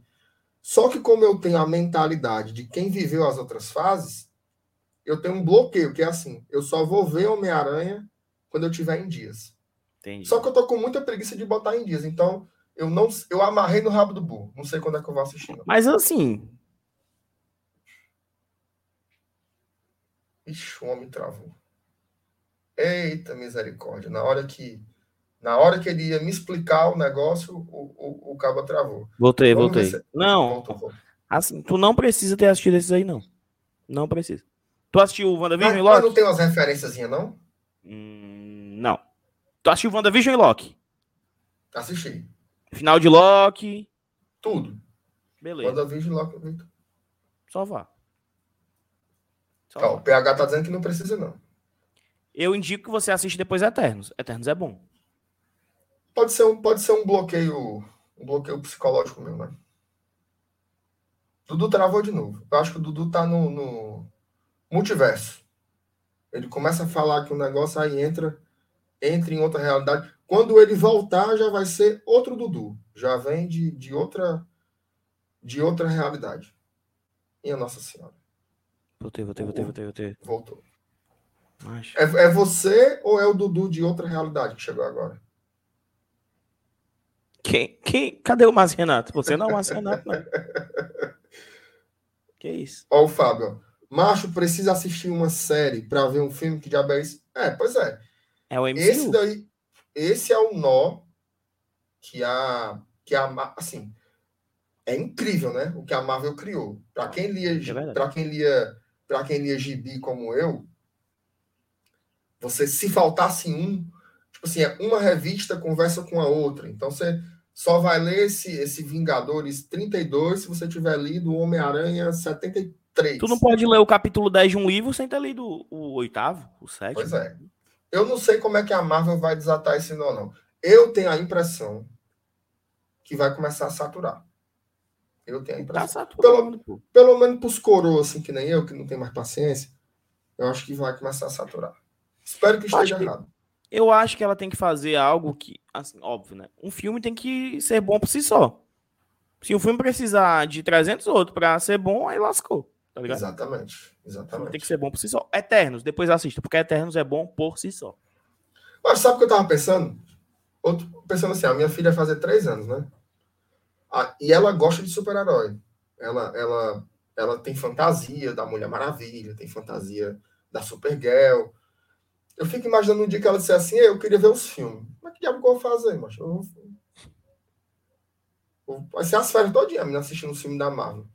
Eu tô tentando, é, eu tô tentando é colocar é o Gustavo para assistir é, o MCU. É puxado, né? Se ele fizer 15 anos, ele acaba. E eu vou dizer uma coisa, começar com aquele, começar com o Homem de Ferro, beleza. Mas aquele Hulk. Ô, oh, macho, meu filho adora MR. Ele lá sabe que é. Né? Ele gosta. ele, não, ele, não, sabe que é ruim, né? É, macho. É bom quando você é pivete, esse negócio de uma besteira. É, é, o Hulk, mano. É o Hulk. Tendo, ele tendo é peia. É peia, um é. bicho velho pulando, é. Tá, tá, tem razão. Né, boneco rei de massa. Tá é ótimo. Eu tô, tá, tô, tô, tô com a cabeça que... de velho. É mais difícil é eles entenderem, sei lá. Entenderem não, né? Gostarem de Homem de Ferro, talvez. Homem de Ferro não, mas Capitão América, pronto. Capitão América 2, que pra mim é, porra, bom demais o Soldado Invernal. Soldado Invernal, filmaço. Talvez Tavinho e Marianinha não vão gostar, pô. Tá Muita conversa, né? Muita. É. Cadê, cadê, cadê, cadê, cadê, a, cadê a porrada e tal? Demora, entendeu? Não, Thor 2 ninguém gosta. Quem gosta tá errado. Thor. É, Thor lamentável. Thor, Thor, pelo amor de Deus. Tu gosta, tu gosta de Ragnarok, né, tu? Gosto. Eu gosto de Ragnarok. Eu gosto de Ragnarok. Besteira, macho. Muita besteira, pelo amor de Deus, mano. É, mas, mas, é porque, assim, eu, eu, eu, eu me diverti muito vendo, vendo o filme, entendeu? Então, isso para mim para mim valeu um pouco assim a pena. E eu sou Hulk, né, meio. Né, Hã? Tem a bunda do tem, Hulk, né, no filme? Tem a bunda do Hulk, tem a bunda do Hulk. E eu sou meio babão do, do, do Taika Waititi, né, que é o diretor uhum. lá. Então, o humor dele combina com as coisas que eu gosto, sabe? Então, assim, acontece muito isso. Você vai para o cinema com uma certa predisposição a gostar quando é. você já gosta dos trabalhos do cara, né? Então, o contrário também vale, né? Quando você não. O Zack Snyder. O Zack Snyder sofreu muito com isso, né? Porque todo mundo já tinha uma predisposição para não gostar das coisas que ele fazia, né? Então também tem uma, uma inversão aí. Isso, mas, mas e aí? Zack Snyder? Gênio incompreendido ou fuleiragem? Não, nem uma coisa nem outra. Eu acho que ele, eu acho que ele é bom. Por exemplo, eu acho que ele é muito bom assim na estética da coisa. Eu acho que ele faz filmes muito bonitos. Ele, ele assim, ele, ele tem uma noção de, de filmar, mas eu não acho que ele é um bom contador de histórias. Sabe? Eu acho que ele se embanana muito para contar uma história. Então, ó, o, o, babão número um dele chegou aqui, que é o Fábio. Insuportável, cara, ser fã do Zack Snyder. Dá para tirar vários eu... prints dos filmes dele, né? Mas não dá para tirar uma história que preste, né? É, exatamente. É tanto assim, por exemplo, você pega aqui, é, é, Madrugada dos Mortos, é um filmão. É, o 300 é um filme legal. O 300 é um filme mais bonito do que do que filme bom, bom. É porque é muito bonito, pô. O 300 é muito bonito. É, o Watchman, o Watchman, ele mudou o final, né? O final é diferente da final da, do, do Alan Moore. Mas, assim, essas três histórias que eu tô contando não são histórias originais, né? Ele, é tanto que se você pega, assim, o 300 e você compara com a HQ, Cara, é quadro a quadro. Ele transformou o quadrinho em filme. O Watchmen, ele transformou o quadrinho em filme, só mudou o final. É tanto que tem uma versão, já tinha um Snyder, um Snyder Cut do Watchmen, né? Porque a versão que saiu do, do, do, no cinema é uma versão cortada. Mas tem uma versão estendida que tem Contos do Naveiro, que são HQ. E é igual. Igual. O cara não, não mudou absolutamente nada, exceto o final do filme. Então, é... Assim, é, é, eu acho que é isso. Ele e não, a série não é um do de né? A série do Ótimo. Ah, agora a série é espetacular. A série é espetacular. Espetacular, espetacular mesmo. É o, é o Lindelof, né? O, o, cara lá. O cara que fez o Lost, inclusive, lá atrás. É muito bom. E assim, corajoso, viu? Porque você pegar Demais, é. um clássico, né? E você. Não, eu vou continuar aqui a história. Meu amigo, ficou muito bom. Muito bom mesmo. Muito bom. Bom pra caralho. O final bom demais. Queria tanta segunda temporada. Meu Excelente. Deus Aquilo ali é céu. mano. sensacional. Sensacional. Ai, mas bom demais, bom demais, bom demais. Faça logo a HBO Max aí, pelo amor de Deus. O povo aqui aí, né? fala de Fortaleza, meu amigo. Nós passamos duas horas falando de Fortaleza, tenha calma. Não, mas, pelo amor de Deus. calma. Depois você rebobina a live, deixa a gente. Aí, ó. pra falar de. Fortaleza. O MR Saulo, como funciona a compra de ingresso pra ver o jogo na Argentina e no Uruguai? Então, compra de ingresso só quando definir o sorteio. E aí vai ter os jogos com data e horário, clube estádio, compra tudo E marcado. vende aqui. É, exatamente. Se for manter o que É fez isso. contra o Independente, né? Isso. Aí você vai comprar sem nenhuma dificuldade. Não tenha preocupação.